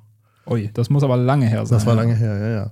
Also es sind eher so diese Titel, ja, in denen es auch um Produkte geht. Ne? So ein besserer IKEA-Katalog. Ja, ich glaube, wir wissen alle, wir haben alle so eine gewisse Vorstellung, um welche Zeitschriften es da gehen könnte. Also eine Sache würde ich noch hinzufügen, dem Ganzen, was auch in den Auflagen sehr hoch ist, sind so Kundenmagazine, ne? wie zum Beispiel ADAC Motorwelt oder die Apothekenrundschau. Aber die kosten kein Geld, oder? Die kosten auch Geld, das zahlt dann nur jemand anders. Also zum Beispiel die Ah. Apotheken zahlen das Geld für die Apothekenrundschau. Ah, okay. Das ist verrückt, was teilweise für Geldströme in der Branche existieren. Auch damit man nicht sagen muss, das ist kostenlos oder nichts wert. Ne? Ja. Also ganz, ganz konträr habe ich immer so empfunden, ist die Bordauflage gewesen, ne? dass bei der Lufthansa x Magazine mitgeflogen sind, die die Leute dann im Flug gelesen haben. Mhm. Das war immer was, das wird extra ausgewiesen in der Auflagenstatistik und ist weniger wert als ein verkauftes Abo. Also es gibt da eine Unterscheidung, weil man davon ausgeht, dass das verschenkte Abo, was in der Luft oder wo auch immer jetzt im Zug oder auch digital im Zug vergeben wird, dass das weniger Aufmerksamkeit von demjenigen, der es liest, erfährt und deswegen die Werbung da drin weniger wert sein muss. Das ist ein seltsamer Trugschluss in meinen Augen, weil also gewisse Magazine, bin ich mir ziemlich sicher, habe ich das einzige Mal, wo ich da überhaupt im Leben reingeschaut habe, war in der Arztpraxis. Ja, das stimmt natürlich. Aber es gibt halt immer einen Multiplikator. Und die, Ja, ja. die Hauptannahme ist, jemand, der was kauft im Laden, der gibt es vielleicht auch nochmal seinen Geschwistern oder seinen Eltern oder wem auch immer weiter, weil er hat ja Ah. dafür Geld bezahlt. Ja, ja, klar. Und, und für den ist das wichtig und so weiter. Also es gibt da ganz viele verschiedene uralte Regeln. Der Playboy wird durchgereicht, man kennt es. Ja. Ja. Das möchte ich mir lieber nicht vorstellen. So, dann kommt ein riesiger Frageblock von User 1337ABC. Ich versuche das mal so ein bisschen zusammenzufassen, weil das stellenweise auch so in eine ähnliche Richtung geht. Also er fragt, wer liest denn überhaupt noch Zeitschriften? Und meint, es sieht ja inzwischen sehr mager aus und ob das wirklich noch eine Redaktionsstelle finanziert. Jetzt haben wir gerade gelernt, wir haben sogar drei Mitarbeiter bei Abo24. genau, und die nicht nur Redaktion machen. Ja, ja, genau. Die machen auch Kundenservice und Ja, und, und die Pflege der Produkte und, und das Einbinden und Beschreiben und vernünftig in Kanälen platzieren. aber nagt ja am Hungertuch, Simon. Naja, also ich würde sagen, es war schon mal einfacher. Also Ja. die 14 Jahre, die ich jetzt erlebt habe, davon äh, waren, würde ich sagen, 12,5 oder 13 sehr, sehr gut. Da hatte ich eher zu wenig Angebote für die Kunden, die wir hatten. Also sprich, da war es sehr einfach zu verkaufen und dann kamen sehr viele Sachen zusammen. Corona war wiederum nicht ausschlaggebend. Das war eher gut. Das war eher Ich wollte gerade sagen, da haben die Leute ja eher wieder angefangen zu lesen. Genau, also äh, das Corona-Jahr war sozusagen sehr, sehr positiv. Danach ging es dann los, dass zum Beispiel das Gesetz für faire Verbraucherverträge in Kraft getreten ist, was bedeutet, dass sich Jahresabos nicht mehr um ein weiteres Jahr verlängern dürfen, Mhm. was direkt Auswirkungen auf die Art und Weise, wie die Preise von den werbetreibenden Buch- und Zeitschriftenhändlern gestaltet wurde, hatte. Weil du kannst dir ja vorstellen, hat Logisch, ja. erklärt, wenn du da deine Excel-Tabelle rechnest und sagst, das lohnt sich im dritten Jahr, wenn du dann aber erfährst, derjenige kann jedes Jahr nach einem Monat raus aus dem Abo, dann kannst du ja gar nicht sinnvoll sagen, wie lange bleibt er denn dann dabei. Mhm.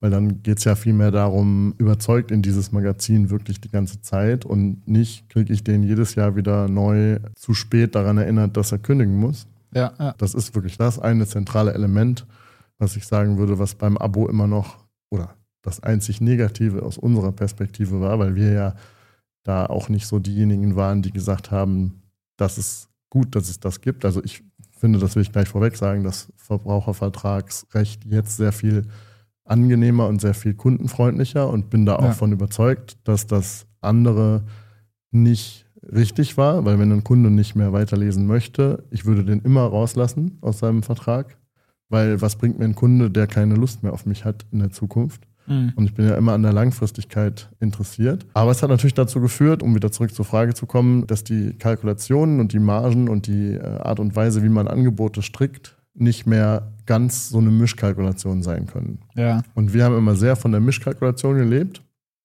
und fanden die auch immer gut, weil wir ja wussten, dass unsere Nutzer nicht diejenigen sind, die darunter leiden. Genau. So. Ja. Und um jetzt also auf das rein finanzielle zu schauen, würde ich sagen, sind wir mit den neuen Abos, die wir anbieten, noch nicht so weit, wie wir weit sein könnten, wenn wir früher angefangen hätten und wissen noch nicht, ob das vollständig funktioniert. Mhm. Und sind mit den Zeitschriften aber auch so, dass ich denke, dass die auch wieder ein bisschen zurückkommen, weil die Anbieter ja auch nicht einfach vom Markt verschwinden, sondern irgendwann sich auch wieder mehr trauen Ja. so dass also ich da durchaus das jetzt als Invest in die Zukunft sehe und sage, ich bin mir sicher, dass wir in unserer Firmengruppe und in dem, wie wir so uns aufgestellt haben, die Abo-Experten sein können und dieses Thema eben kundenfreundlich und vernünftig abbilden können. Und alleine deswegen schon lohnt sich dafür eine Redaktionsstelle. Ja. Glauben an das Produkt habe ich schon, aber es war mal einfacher, weil neben der Tatsache, dass es diesen rechtlichen Aspekt gibt, dass man jetzt sozusagen monatlich kündigen kann, gibt es ja auch noch andere Punkte, die uns da so ein bisschen das Geschäft verhageln, wenn ich das mal so sagen darf. Mhm. Das ist zum einen die Inflation. Was kündigt man als erstes? Das ist sicherlich ein Abo. Jetzt völlig egal welches, wenn man es nicht unbedingt braucht. Erst recht, wenn es äh, nur ist zum Spaß oder zum Entertainment mit Wettbewerb in der Entertainment-Branche. Also sprich, du kannst dein Netflix-Abo auch mal drei Monate lang beziehen und dann wieder kündigen und wartest ein Jahr, bis die neuen Inhalte da sind und dann schließt es neu ab. Ja. Oder du gehst zu den kostenlos verfügbaren Angeboten, ob es jetzt die öffentlich-rechtlichen sind, die ja nicht kostenlos sind, aber äh, halt die Alternativen, die man eh zahlt, Ja. Ja. ähm, etc. pp. Das ist also zum einen die Inflation für den Kunden, einfach das Gefühl, ich kündige jetzt meine Abos, die ich zum Teil auch seit zehn Jahren habe, was dann wiederum auch in die Preisgestaltung des äh, werbetreibenden Buch- und Zeitschriftenhandels krätscht, weil die natürlich auch Angst bekommen, wenn ihnen die Margen äh, wegbrechen, die sie eigentlich für sicher erachtet haben. Ja. Und dann eben aber auch die Druckkosten. Also es gibt Magazine, die haben zum Teil drei oder viermal im Jahr eine Preiserhöhung für die Printausgaben machen müssen. Und das ist zum Teil auch so gravierend, dass das Magazin nicht mehr 60 Euro, sondern 180 kostet. Und Boah. das vergrault natürlich jeden, der es liest. Weil ich will ja, Ja. auch nicht für 60 Euro abschließen, um dann am Ende des Jahres zu erfahren, bitte zahle 120 Euro nach, weil wir haben auf Seite 5 des Magazins angekündigt, dass wir in Zukunft nicht mehr 5 Euro pro Heft kosten, sondern 15.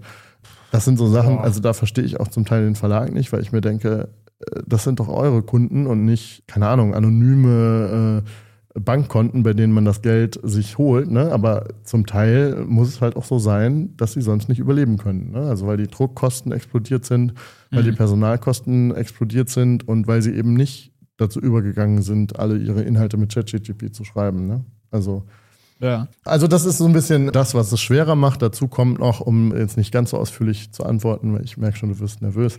Ähm, dazu kommt noch, dass die Art und Weise, wie MyDeals Inhalte ausspielt, sich ja verändert hat. Dadurch, dass ich ja anfangs gesagt habe, ein Zeitschriftenabo auf MyDeals nimmt man mit, wenn man es sieht. Mhm. Ja, dazu muss man aber auch gesehen werden. Und wenn halt diejenigen, die den Deal sehen, sagen, ach, das interessiert mich jetzt nicht so sehr, dann wird er halt auch nicht mehr an alle ausgespielt, die ihn sehen könnten.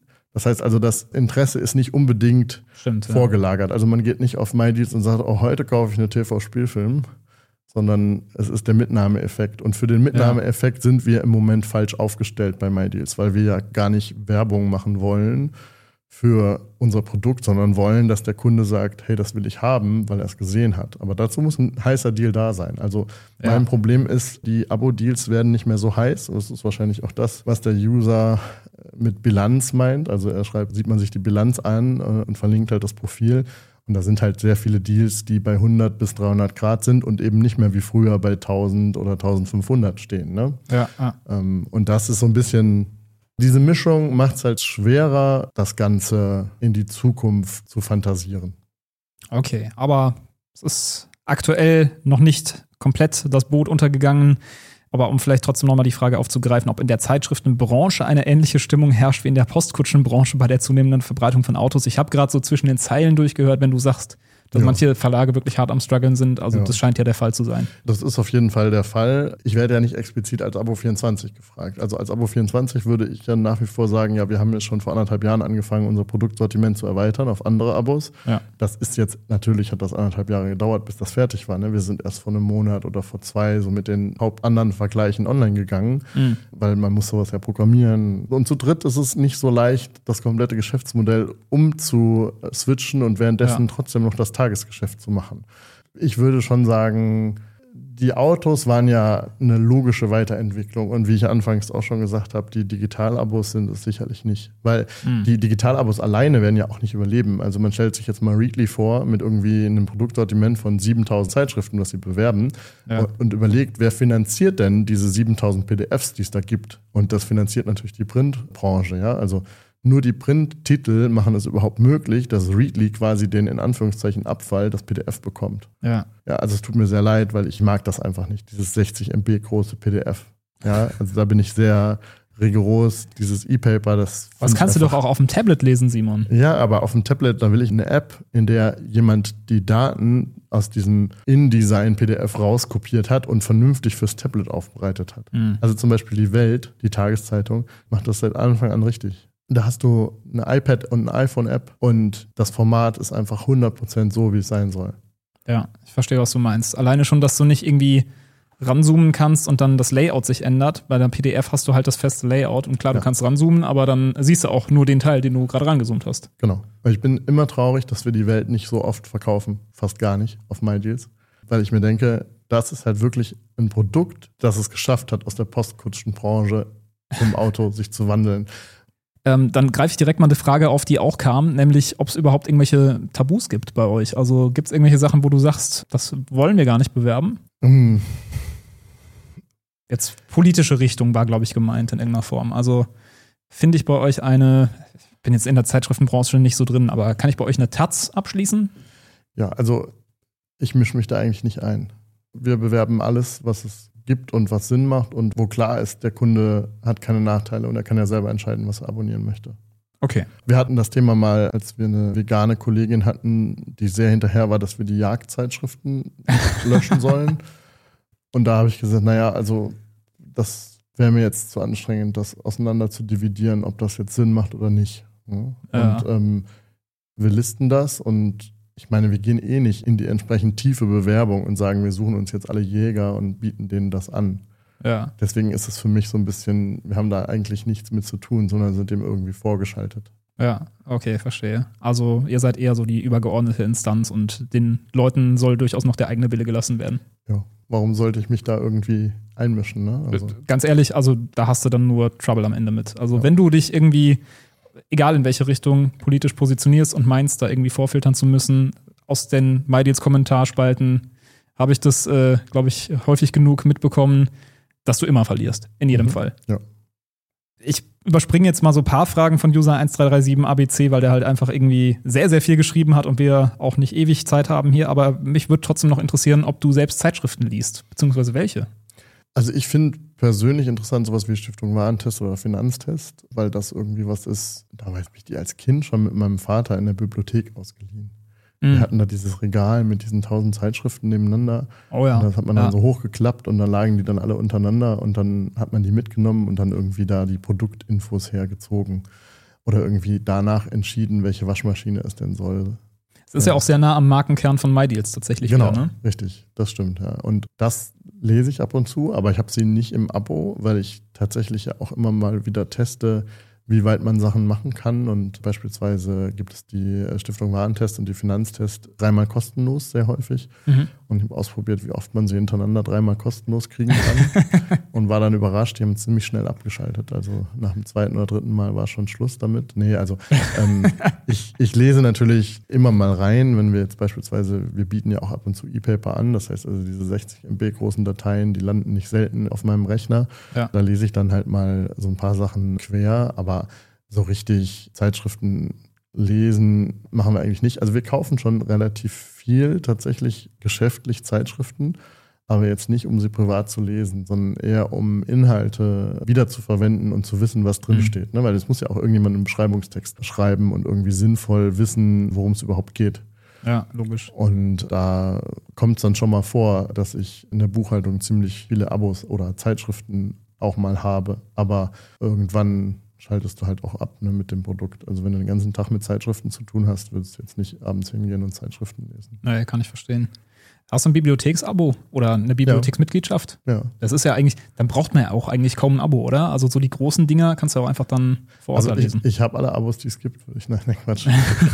also, das, äh, um Gottes Willen werde ich mir nicht anmaßen. Aber äh, ich habe zumindest wahrscheinlich schon sehr, sehr viele Abos ausprobiert. Ja. Also ich bin jetzt natürlich nicht hingegangen und habe irgendwie auf Firmenkosten ein Auto-Abo testen wollen, weil ich mir dachte, da ja, okay. wird die Firma was gegen haben. Ich hätte es gern gesehen, so vom Prozess, ne? aber andererseits hätte es mich auch sehr gestört, wenn da dann auf einmal ein Auto gekommen wäre und ich das hätte parken müssen und so weiter. Ja. Ähm, aber so alles, was man sinnvollerweise mal ausprobiert, um dann hinterher darüber schreiben zu können und um zu wissen, macht das Sinn und wird das jemand kaufen, haben wir gemacht oder machen wir und teilen uns das halt dann auf, wer was macht. Ne? Und bei den Bibliotheksausweisen gibt es ja auch super spannende Produkte, die daraus entstehen. Ne? Also zum Beispiel Browser-Erweiterungen, die den Bibliotheksausweis nutzen, um Paywalls zu umgehen oh ja. und sowas. Oh ne? ja. Also das äh, mhm. äh, finde ich eine super Idee und würde mir da eigentlich gewünscht haben, dass die Verlage das selber hinbekommen und dass das nicht am Ende, also ich sag mal so, aus Verlagssicht verstehe ich zum Beispiel das Prinzip Bibliothek nicht unbedingt. Ja. Mhm. Ja. Ich meine, also man will doch sein Produkt verkaufen und es nicht irgendwie einer Masse verfügbar machen, selbst wenn man die Ausrede hat, die kriegen das ja dann später und nicht zum Marktstart, ne, wenn man erstmal eine Woche warten muss. Und ja. ist nur einmal verfügbar pro Dorf oder wie auch immer. Ja, also, aber so aus Kundensicht ist das natürlich spannend. Ne? Was ist das kurioseste Abo, was du jemals getestet hast? Ähm, oder das schlechteste vielleicht auch, wo du gesagt hast, ey, warum sollte das irgendjemand als Abo machen? Beautyboxen. aber das ist ein großes Ding, oder? Vielleicht, ja, also aber vor ein paar Jahren auch wieder. Auch da sind wir sicherlich zu spät. Also wir haben jetzt angefangen mit Beautyboxen, haben die verglichen. Das ist auch das, was ich vorhin meinte, wo uns aufgefallen ist, dass man noch veräppelt wird. Vielleicht kann man das auch mit HelloFresh vergleichen, weil da haben es ja. äh, sehr viele eher erlebt als bei Beautyboxen, dass man ein Abo abschließt in dem Bereich und kündigen drückt und dann aber die letzte Lieferung wird einem dann noch auferzwungen. Also ein Beispiel, ich bestelle eine Beautybox, kündige, aber habe den Termin verpasst, an dem die Bestellfrist für die nächste Beautybox gewesen wäre. Natürlich, die ist schon lange gepackt und schon unterwegs. Genau, und diese Ausrede wird natürlich dann nochmal verwendet, um halt nicht auf einem verkauften Produkt sitzen zu bleiben, weil sich das dann nicht lohnt in den äh, Marketingkosten. Und das ist natürlich als Verbraucher, finde ich das immer eine Frechheit, ne? Weil, ja, also, ja, voll. Deswegen werden wir so Abos sicherlich mit einem Warnhinweis verkaufen, wenn wir sie verkaufen. Aber ein skurriles Abo so aus Kundensicht oder einfach aus der Sicht, was man sich so überlegen musste, um irgendwas zu realisieren, fand ich zum Beispiel, wir haben mal einen Verein gegründet und haben gesagt, wir sind jetzt ein Verein, der Zeitschriften liest. Und dann gab es für die Vereinsmitglieder die Zeitschriften gratis. Mhm.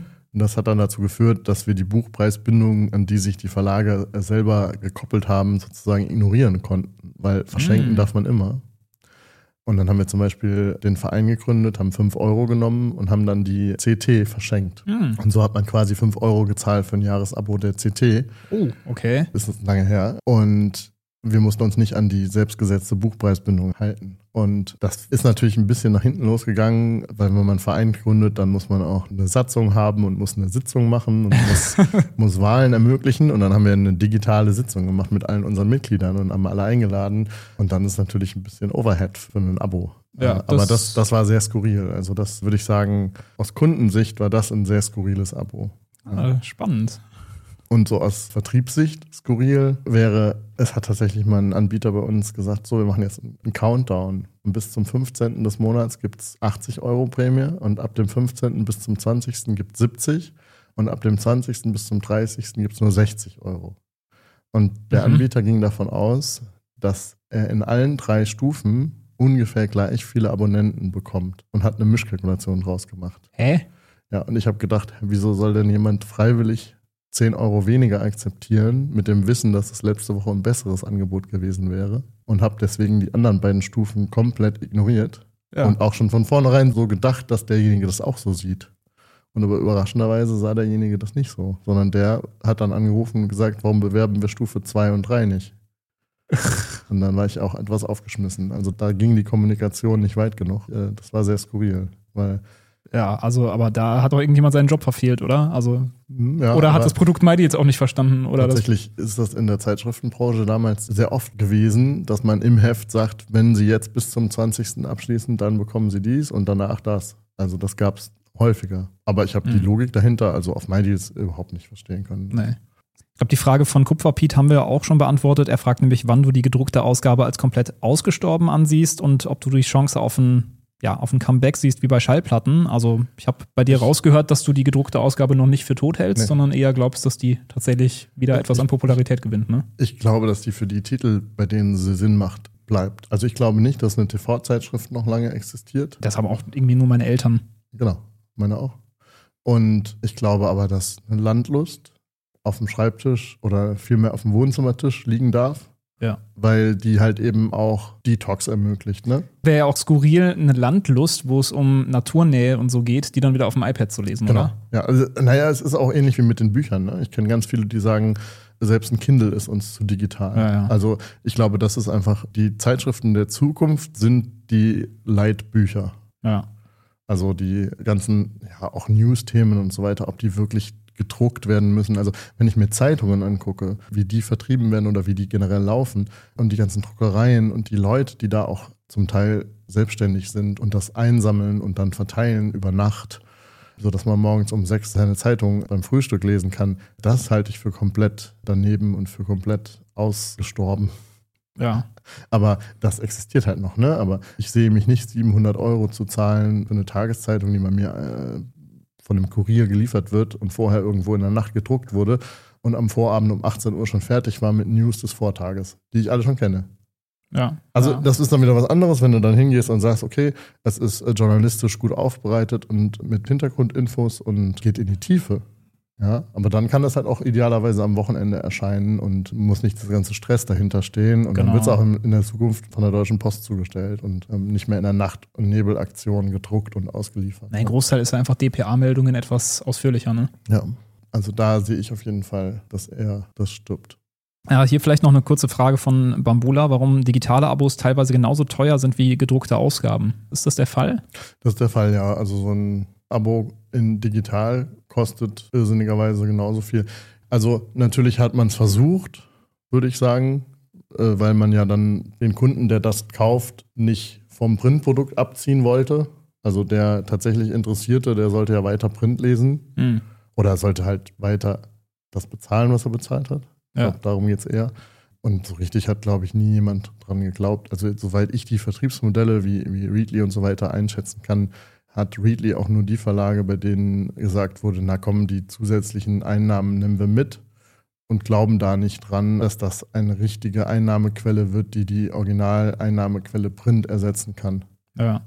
So, und trotzdem bietet man selbstständig mit dem werbetreibenden Buch- und Zeitschriftenhandel zum Beispiel ähnliche Konditionsmodelle an. Ne? Also da kostet das den werbetreibenden Buch- und Zeitschriftenhändler auch jede Ausgabe genauso viel wie bei der Printzeitschrift. Und also das ist nicht rational erklärbar. Das ist einfach von vornherein nicht wirklich existierendes Produkt. Mal mit Ausnahme wieder von, keine Ahnung, Spiegel Online etc. pp., was ich da jetzt nicht als digitales Nee, genau, Abo das sind ja richtige, würde, richtige Ne? Online-Angebote und nicht Ja. einfach die gedruckte Zeitschrift in Genau. digitaler PDF-Form. Richtig.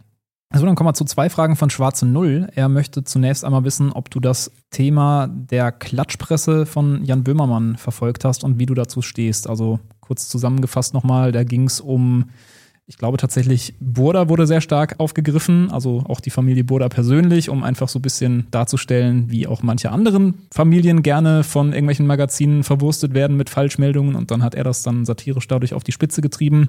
Wie positionierst du dich denn dazu? Wir machen das ja nicht, logischerweise, weil wir ja nur die Vertriebler sind und in die Inhalte ja nur dann gucken, wenn wir es als Kunde quasi oder für uns kaufen. Ja. Das heißt also, ich hatte das bis dato dann auch gar nicht so richtig auf dem Schirm, muss ich ehrlich gesagt sagen, dass das so sehr in die individuellen Rechte eingreift, wie es ja de facto der Fall ist. Also dann im Nachgang ja auch noch ein bisschen so in verschiedenen Podcasts gehört, wo halt ja auch so Aussagen kamen wie, ich glaube, das war Thomas Gottschalk, also nicht, dass ich den jetzt in Schutz nehmen müsste, aber der hatte seinen Podcast beendet mit der Aussage, es geht ihm auf den Keks, dass jedes Wort, was er da irgendwie sagt, hinterher in der Klatschpresse als Artikel landet. Ja. Ah, So. ja. Und also ich meine, er ist jetzt sicherlich der Falsche, um sich darüber zu beschweren, aber wenn man es jetzt mal runterbricht, beispielsweise bei, bei Tokyo Hotel, ja, wenn, wenn die irgendwas sagen, ist das eine Headline und irgendwas Clickbait-mäßiges, was am nächsten Tag entweder gedruckt oder digital von der Klatschpresse verwertet wird. Und das finde Ja. ich schon sehr traurig, wenn das deren einzige Quelle ist. Ja, Aussagen aus dem Zusammenhang reißen und neu umformuliert als Content zu veröffentlichen, das ist schon irgendwie sehr, weiß ich nicht. Das hat mich nie getriggert, das zu lesen, weil es halt auch sehr viel ums Königshaus und Co. geht, ne? Und um einfach Leute, mit denen ich privat jetzt nicht viel zu tun habe. Also, Na, aber mit deinem Blumenabo bist du da, glaube ich, gut aufgehoben in den Kreisen. ja, vielen Dank. ähm, ja, brauche ich vielleicht lieber äh, ein teures Auto-Abo, oder? Stimmt, ja. ja. Ja.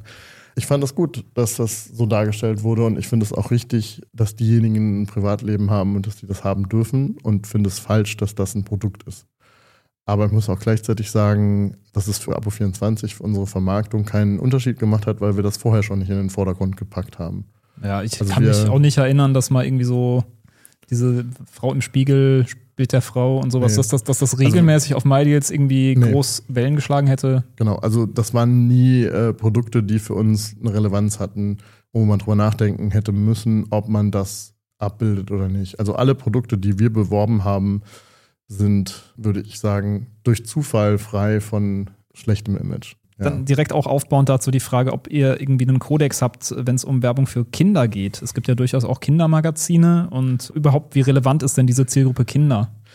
Wir hatten ja schon kurz über das lustige Taschenbuch gesprochen. Ja, das würde ich da ausklammern, ja.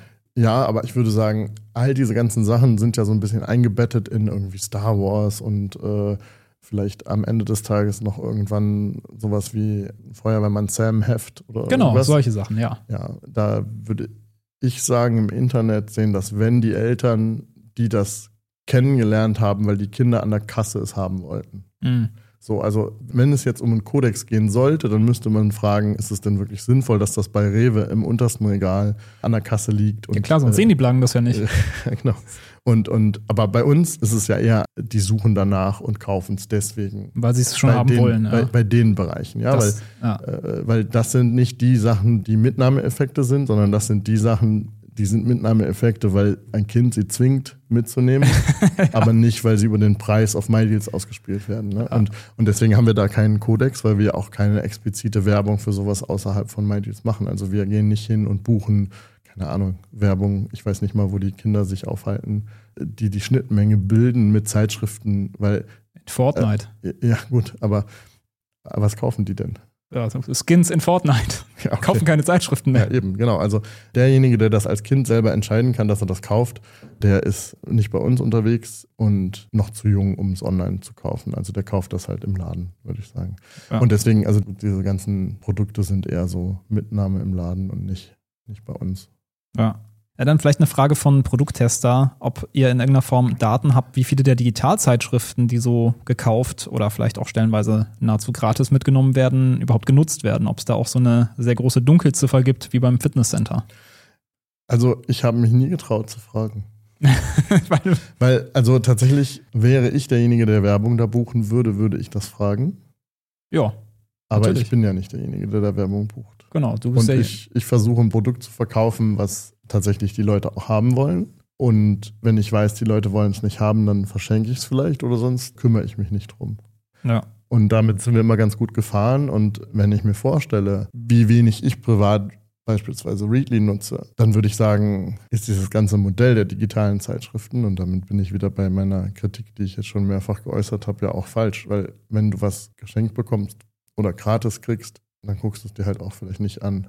Und dann denkst du auch ja. irgendwann, man braucht es nicht mehr. Und muss, dann beschäftigst du dich auch nicht mehr damit. Muss ich tatsächlich unterschreiben. Also ich meine, als ich Really das erste Mal so gesehen habe, dachte ich, boah, das ist ja richtig krass, weil ich war früher wirklich sehr aktiver Zeitschriftenleser ja. in meiner Jugend. Ich habe wirklich einen ja. Großteil meines Taschengelds so mit 10, 11, 12 für mhm. die ganzen Computerzeitschriften oder eher ja. Spielezeitschriften ausgegeben. Was gab es damals? Äh, äh, Mausklick. Äh, Bravo Screen Fun. Mhm. Ähm, hier ähm, Kidzone gab es, GameStar dann später, dann Computerbildspiele, nicht wegen der Inhalte, weil die Zeitschrift war schon ja, immer Schrott, aber wegen, wegen der DVD, genau. Ja.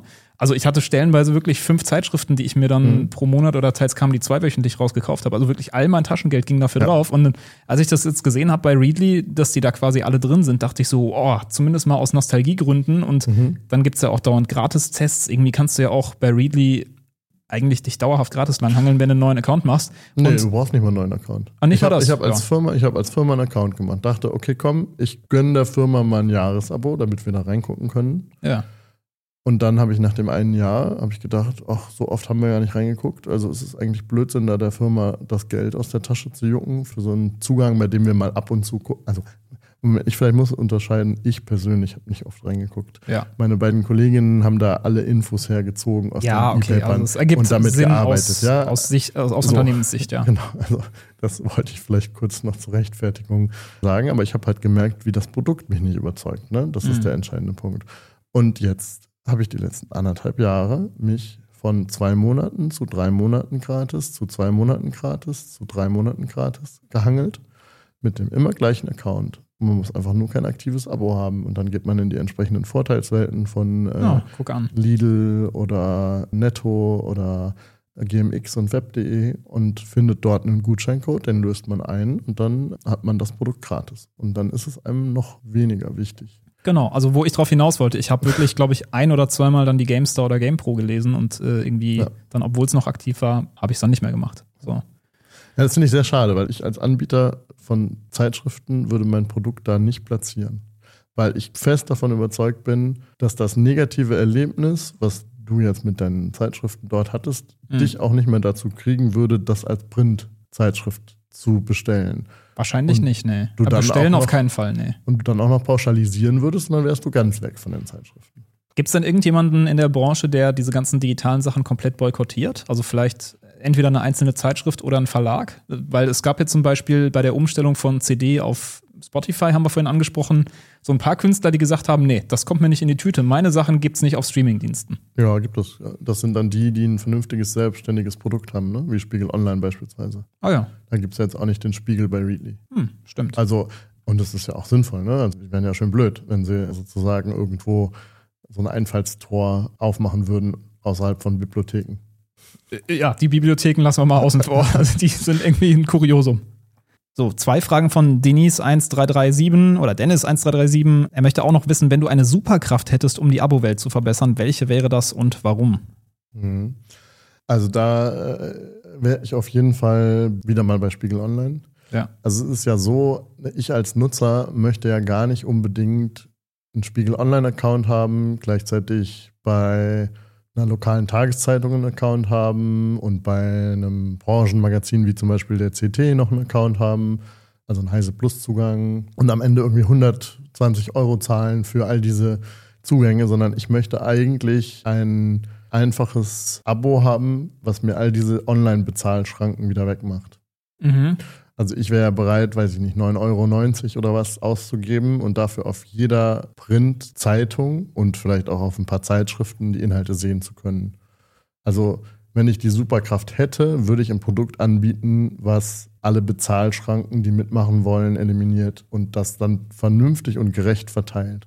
Okay, also quasi Readly in Bezug auf die Online-Angebote der. In cooler, ja. Ja, okay. Ist das realistisch, dass man das. Nee. Okay, man kann also, ja mal. Ich, ich gehe nicht davon aus, ich habe niemanden gefragt, aber die zwei, drei, die dabei sein müssten, haben es nicht nötig. Mhm.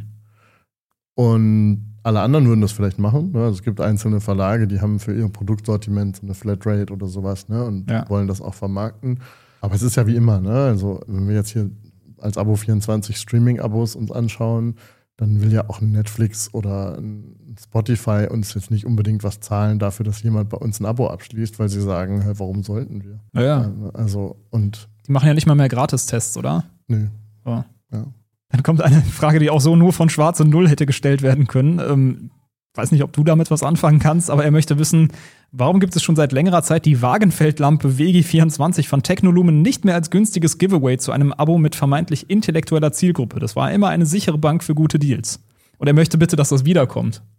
Ja, also es gibt ja noch viele andere Prämien, die es öfter mal gibt. Also zum Beispiel auch immer noch Koffer, ne? also Reisetrolleys und ähnliches. Oder Fahrradschloss war immer super. Fahrradschloss, das Abus-Schloss, das gab es immer beim Spiegel.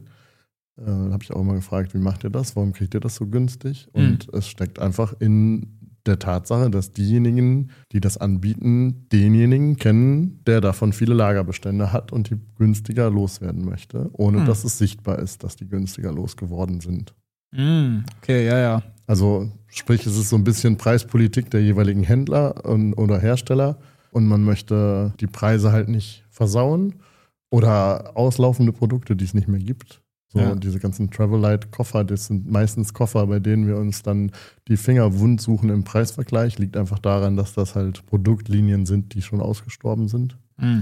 Und äh, manchmal gibt es aber auch so Überraschungen und so Schlager, auf die dann alle aufspringen. Ne? Also so der Quadrocopter, den wir eingangs hatten, der war was, das gab es dann mit so einem 15, 16 Euro Abo überall, weil der halt im Einkauf super günstig war.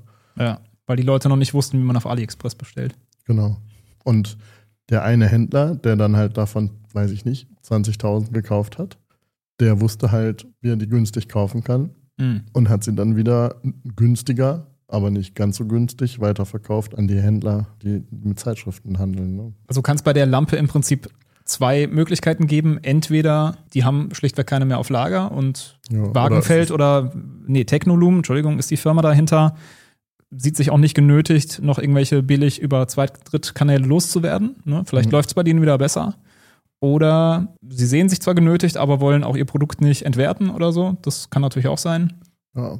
Oder der Michael ist mit anderen Dingen beschäftigt. Das kann auch der Grund sein. Okay, das kann auch sein. Verstehe.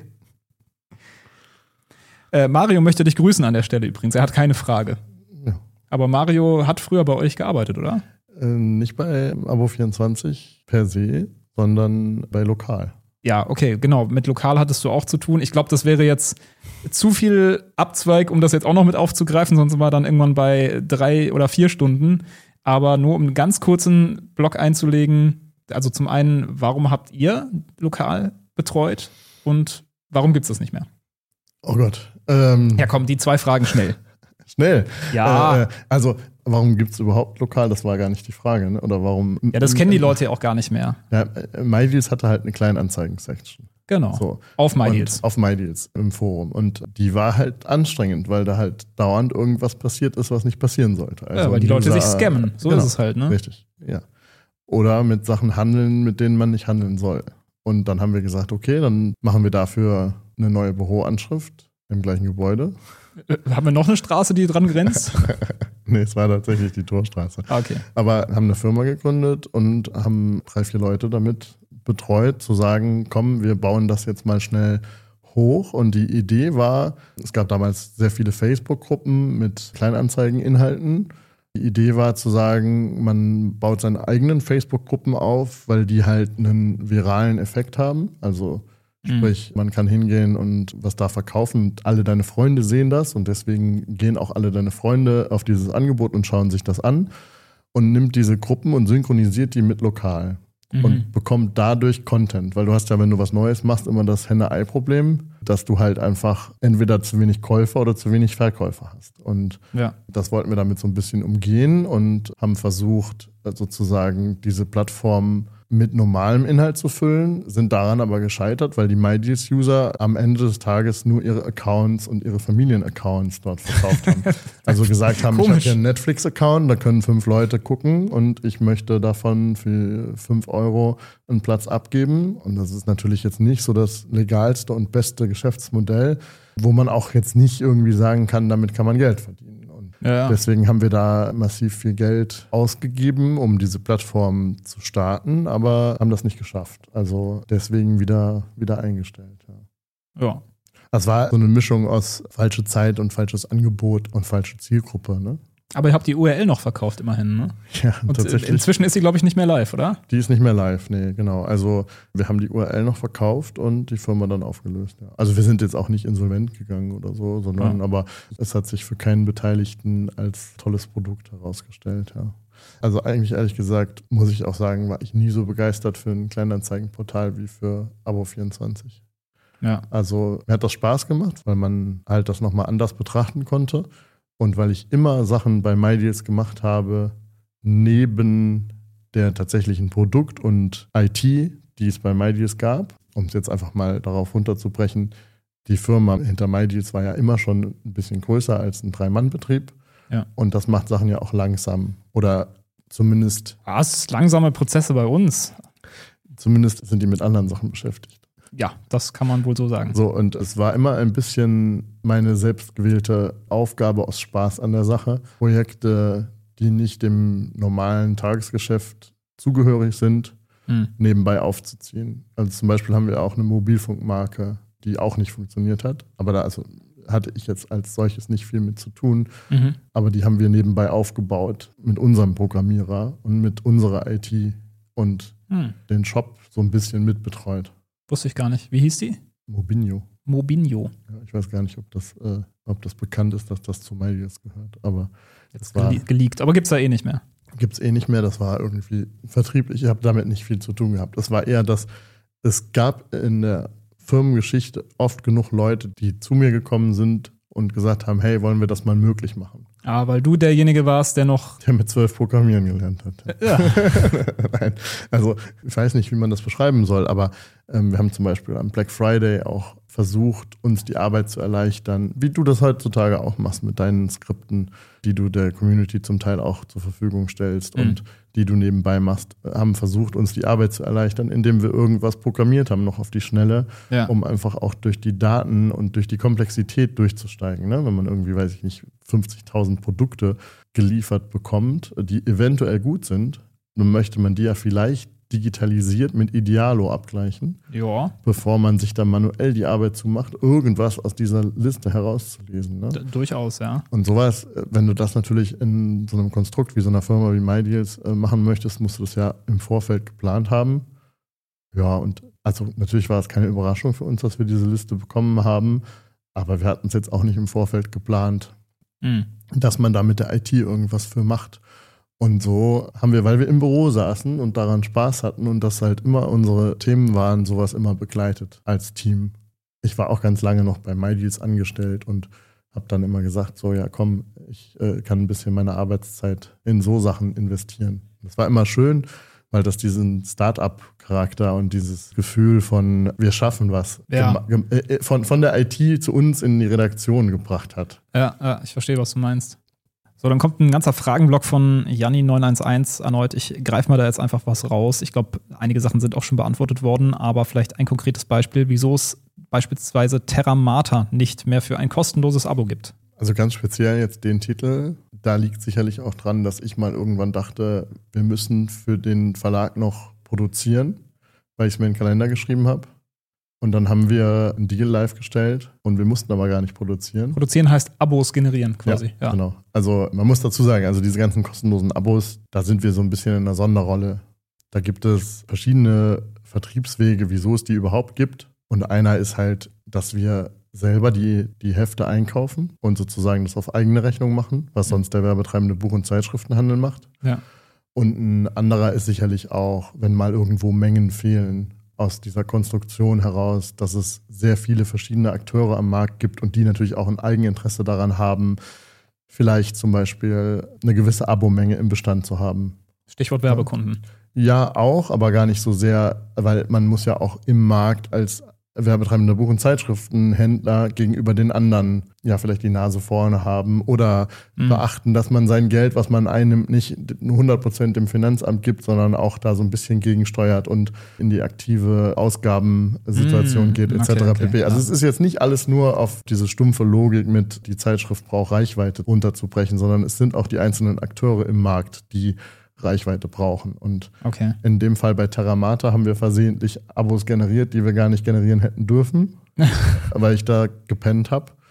Und dann ähm, haben wir die aber auch beliefern dürfen, weil das ist natürlich für mich viel wichtiger, dass die Kunden das Abo auch bekommen, als dass ich da jetzt irgendwie als Abo 24 Geld mit verdiene. Ja. Und dann war das anschließend okay, aber es war schon so ein bisschen so, dass das zu Verstimmungen geführt hat, weil ja, normalerweise du natürlich sehr hinterher bist, dass alle Excel-Tabellen und alle Kalkulationen, die du gemacht hast, auch tatsächlich so eintreffen. Ne? Ja. Also gerade als Verlag hast du ja ein Budget und äh, das Budget will halt auch gehalten werden ne? und vernünftig ausgegeben werden. Und wenn dann da jemand um die Ecke kommt und mal eben 1000 um Titel XY produziert, also das war jetzt nicht auf Terramata bezogen, sondern generell, dann mhm. hast du halt eben ja auch im nächsten Jahr das Problem, wie anfangs schon gesagt. Ne? Also, ja dann, ich weiß nicht, ob du überhaupt über konkrete Zahlen sprechen kannst, was jeweils hängen bleibt bei den Abos, aber mich interessiert es auch persönlich. Also Paradonym möchte wissen, wie viel Abo24 denn an so abgeschlossenen Abos in Black Friday oder Weihnachtsspecials überhaupt noch verdient, bei denen man nahezu den gesamten Abopreis als Gutschein zurückbekommt. Also verdient er da überhaupt was dran? Oder ist das rein Marketing? Also wir sind ja in der Position, dass wir die Kunden zu den jeweiligen Akteuren im Markt bringen. Genau. Also sei es jetzt eine Firma oder eine Familie oder. Äh, ja, ja, du hast, genau, die, die Großfamilien. Ähm, genau. Äh, äh, ja, so groß sind die gar nicht. Ah, okay.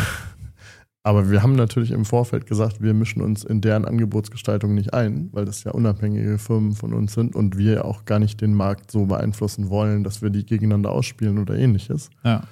Und deswegen bekommen wir eine Provision, die abhängig ist vom Verkaufspreis der Zeitschrift, ohne die Prämie zu betrachten. Mhm. Das heißt, also es gibt natürlich auch die skurrile Situation, dass jemand gar keine Prämie zahlt und mehr Marge hat und trotzdem in der Provision vielleicht ungefähr gleich liegt mit demjenigen, der total viel in die äh, Prämie buttert. Mhm. Aber das gleicht sich in der Regel dadurch aus, dass derjenige mit mehr Prämie dann auch mehr verkauft. Ja. Aber wir sind völlig unabhängig von, wie viel diejenigen in ihr persönliches Abo investieren weil ich es auch eigentlich nicht gut finde, wenn die Produkte zu sehr verramscht werden. Also ich habe da ja gar nichts von, wenn hinterher sozusagen der Markt für die jeweilige Zeitschrift erstmal eine Weile kaputt ist. Ja. Auch, auch wenn das jetzt ein bisschen paradox klingt, aber ich habe ja auch ein Eigeninteresse daran. Ich mache das ja seit 14 Jahren, das möglichst lange zu machen. Und das funktioniert halt nicht, wenn es immer eine Preisspirale gibt. Und das heißt also, wir sind nicht immer Fans davon, dass es das billigste Abo ist. Und wir sind nicht immer Fan davon, dass da die Kalkulation nicht passt, sondern wir wollen das schon partnerschaftlich machen mit den jeweiligen Kooperationspartnern mhm. und wollen auch, dass die weiterhin Spaß daran haben. Ja, ja genau, sonst und, machst du das genau einmal und dann machst genau. du das halt nie wieder. Und das Problem, warum zum Teil die Leute keinen Spaß dran haben, liegt sehr selten bei uns. Liegt in den meisten Fällen daran, dass die Leute auf der Ebene, auf der sie selber sozusagen sind, viel mehr Konkurrenz haben. Also mhm. sprich, die Deutsche Post zum Beispiel in Konkurrenz steht zu Hobby und Freizeit und dann jeder so seine eigenen Titel hat, aber es gibt dann halt immer so den Kampf, wer macht die Hört zu im Dezember? so. Die Hört zu ist ja, noch gut. das Prestigeobjekt, ne? Nein, also das ist jetzt vielleicht auch ein bisschen in Vergangenheit gesprochen, aber das sind dann halt so Sachen, ne? Aber da haben wir eigentlich nichts mit zu tun, sondern wir sagen, wir bewerben das, was sich verkauft. Und natürlich wollen wir nicht die Preisspirale mitgehen, weil sonst macht es halt für niemanden mehr Spaß. Ne? Also man kann sagen, ihr macht mit keinem eurer Abos, was ihr anbietet, ein Minus. Nee. Was ja durchaus in anderen Branchen auch ab Nee. und zu gemacht wird, ne? Stichwort Cashback. Es gibt ja, Ja. Cashback-Anbieter, die entweder dann 100% ihres Cashbacks zahlen oder vielleicht teils sogar noch was draufbuttern, einfach um Reichweite zu generieren. Ja, wir haben, äh, das ist natürlich gefährlich, weil äh, Schub inzwischen ja wieder zur Firmengruppe gehört. Ja. Aber wir als Abo24 fanden es auch nie so toll, wenn man Cashback noch auf Zeitschriften dazugegeben hat, weil man dann in die negativen Bereiche kommt. Ne? Und wer minus 20 Euro für ein Abo ausgibt oder minus 10, der wird halt nicht dabei bleiben und der wird es halt nicht lesen und der wird auch nicht unbedingt wiederkommen. Es sei denn, er kriegt wieder 10 Euro. Und es ist für alle Beteiligten schlecht, bei Abos zu sehr in die Preisspirale zu gehen. Ja. Und deswegen bin ich auch kein Fan für Cashback bei Abos. Okay, interessant. Also ich lese da ja gerade Ja, liest, liest du gerne selber, welche Frage dich Von- interessiert. von äh, dem User Plans, ähm, zahlt man lieber die Bar oder Sach- oder Gutscheinprämie aus. Und da würde ich sagen, kommt ganz stark drauf an. Ne? Also ich bin mir sicher, ich kenne die Listen nicht, aber ich bin mir sicher, es gibt Listen von Einlösequoten je Gutscheinanbieter, Mhm. sodass so ein Otto-Gutschein öfter liegen bleibt als vielleicht ein Tankgutschein oder so. Ich, keine Ahnung. Einfach geraten, ja. Ähm, Ja, aber ich ähm, glaube, da hast du recht, ja. Äh, oder, also, es geht ja viel schlimmer, ne? ein Jochen Schweizer Gutschein oh, äh, ja. liegen bleibt und äh, die Barprämie vielleicht am wenigsten liegen bleibt, aber trotzdem auch mit, wenn sie Richtung Verrechnungscheck geht, immer mehr liegen bleibt. Also ich glaube, es ist, wenn die Frage ist, zahlt man lieber aus Anbietersicht, ist es das, was am meisten vorneweg aussieht und am wenigsten kostet. Ja, verstehe ich. Gut, dann sind wir mit dem Fragenblock eigentlich durch. Ich greife trotzdem noch eine auf, die weiter vorne kam. So ein bisschen als Abschluss äh, diese typische Frage, wo sehen Sie sich in zehn Jahren? Ja, also ich habe mein ganzes Leben mit MyDeals bisher verbracht. Was das Berufliche angeht, meine ich jetzt natürlich. Mhm. Also auch privat, solange es MyDeals gibt natürlich. Ich fände es schön, hier in der Firmengruppe weiter zu bleiben, weil, also ich will nicht sagen, dass ich nichts anderes kann. Also Das wäre auch übertrieben. Ich hab ja schließlich, Kannst doch programmieren, ja, Simon. ja, nee, das würde ich zum Beispiel auf keinen Fall machen. Also ähm, ich meine, was mir ein bisschen Spaß macht, ist so mit ChatGTP zu programmieren. Ne? Wenn jemand anders den Code schreibt und du kontrollierst ihn einfach nur, also das finde ich cool.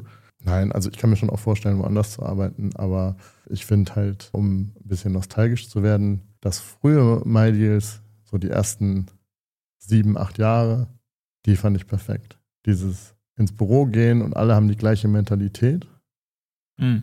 und machen keine Werbung für eine Sache, sondern schreiben einen guten Deal. Mhm. Und das auf alle Angebote, die es so gibt, bezogen. Auch Mhm. auf Finanzprodukte und so weiter. Das macht unglaublich Spaß. Also ich habe meine Arbeit nie als Arbeit empfunden, sondern habe sie immer in jeder freien Minute gemacht und war da noch so ein bisschen süchtig nach. Weil Kann so, ich so, so, gewissermaßen unterschreiben, ja. so Deal-Sachen machen ja ein bisschen süchtig. Ne? Ja, ja, ist so. Ist so. bin ich äh, moralisch ähm, sehr viel stabiler geworden durch meine Familie. Also meine Frau hat mich hin erzogen zu, man nutzt Preisfehler nicht aus. Die ist doch gekauft. ja, Die gehört doch zu den Großen da oben. wahrscheinlich. Ja, das hätte ich zum Beispiel nie gedacht, dass ich jemals sozusagen Sachen links liegen lasse. Mhm. Also, weil das ist ja in der MyDeals-Mentalität was, was eigentlich nicht vereinbar ist. Ne? Man muss ja alles zehnmal bestellen, wenn es das gibt. und Natürlich. Nicht nur einmal. Klar, ja. Aber da bin ich erwachsener geworden und damit komme ich auch ganz gut zurecht. Aber wenn du mich fragen würdest, würdest du dich im Büro irgendwo anders sehen, würde ich erstmal sagen, nicht unbedingt. Nein. Also ich muss schon für das brennen, was ich da verkaufe und, und dann macht es auch Spaß. Das ist doch ein richtig schönes Abschlusswort. Und du bist auch so richtig nostalgisch mit der Stimme runtergegangen Ja, gegen. Ende. Also es war so ein bisschen wie das Wort zum Sonntag. Und Ja, ja. dann würde ich sagen, danke ich dir, dass du hier warst und wirklich sehr, sehr ausführlich Rede und Antwort gestanden hast. Ja, gerne. Ich hoffe, ihr habt nichts verraten, was meine Kooperationspartner nicht verraten haben wollten. Ach, das, äh, die hören bestimmt gar nicht zu und sonst schicken die dir ihre Großfamilien vorbei. Das regelt sich dann schon. Und danke auch an euch, die die Fragen eingereicht haben. Wir hören uns dann in der 14. Folge wieder. Bis dahin, ciao.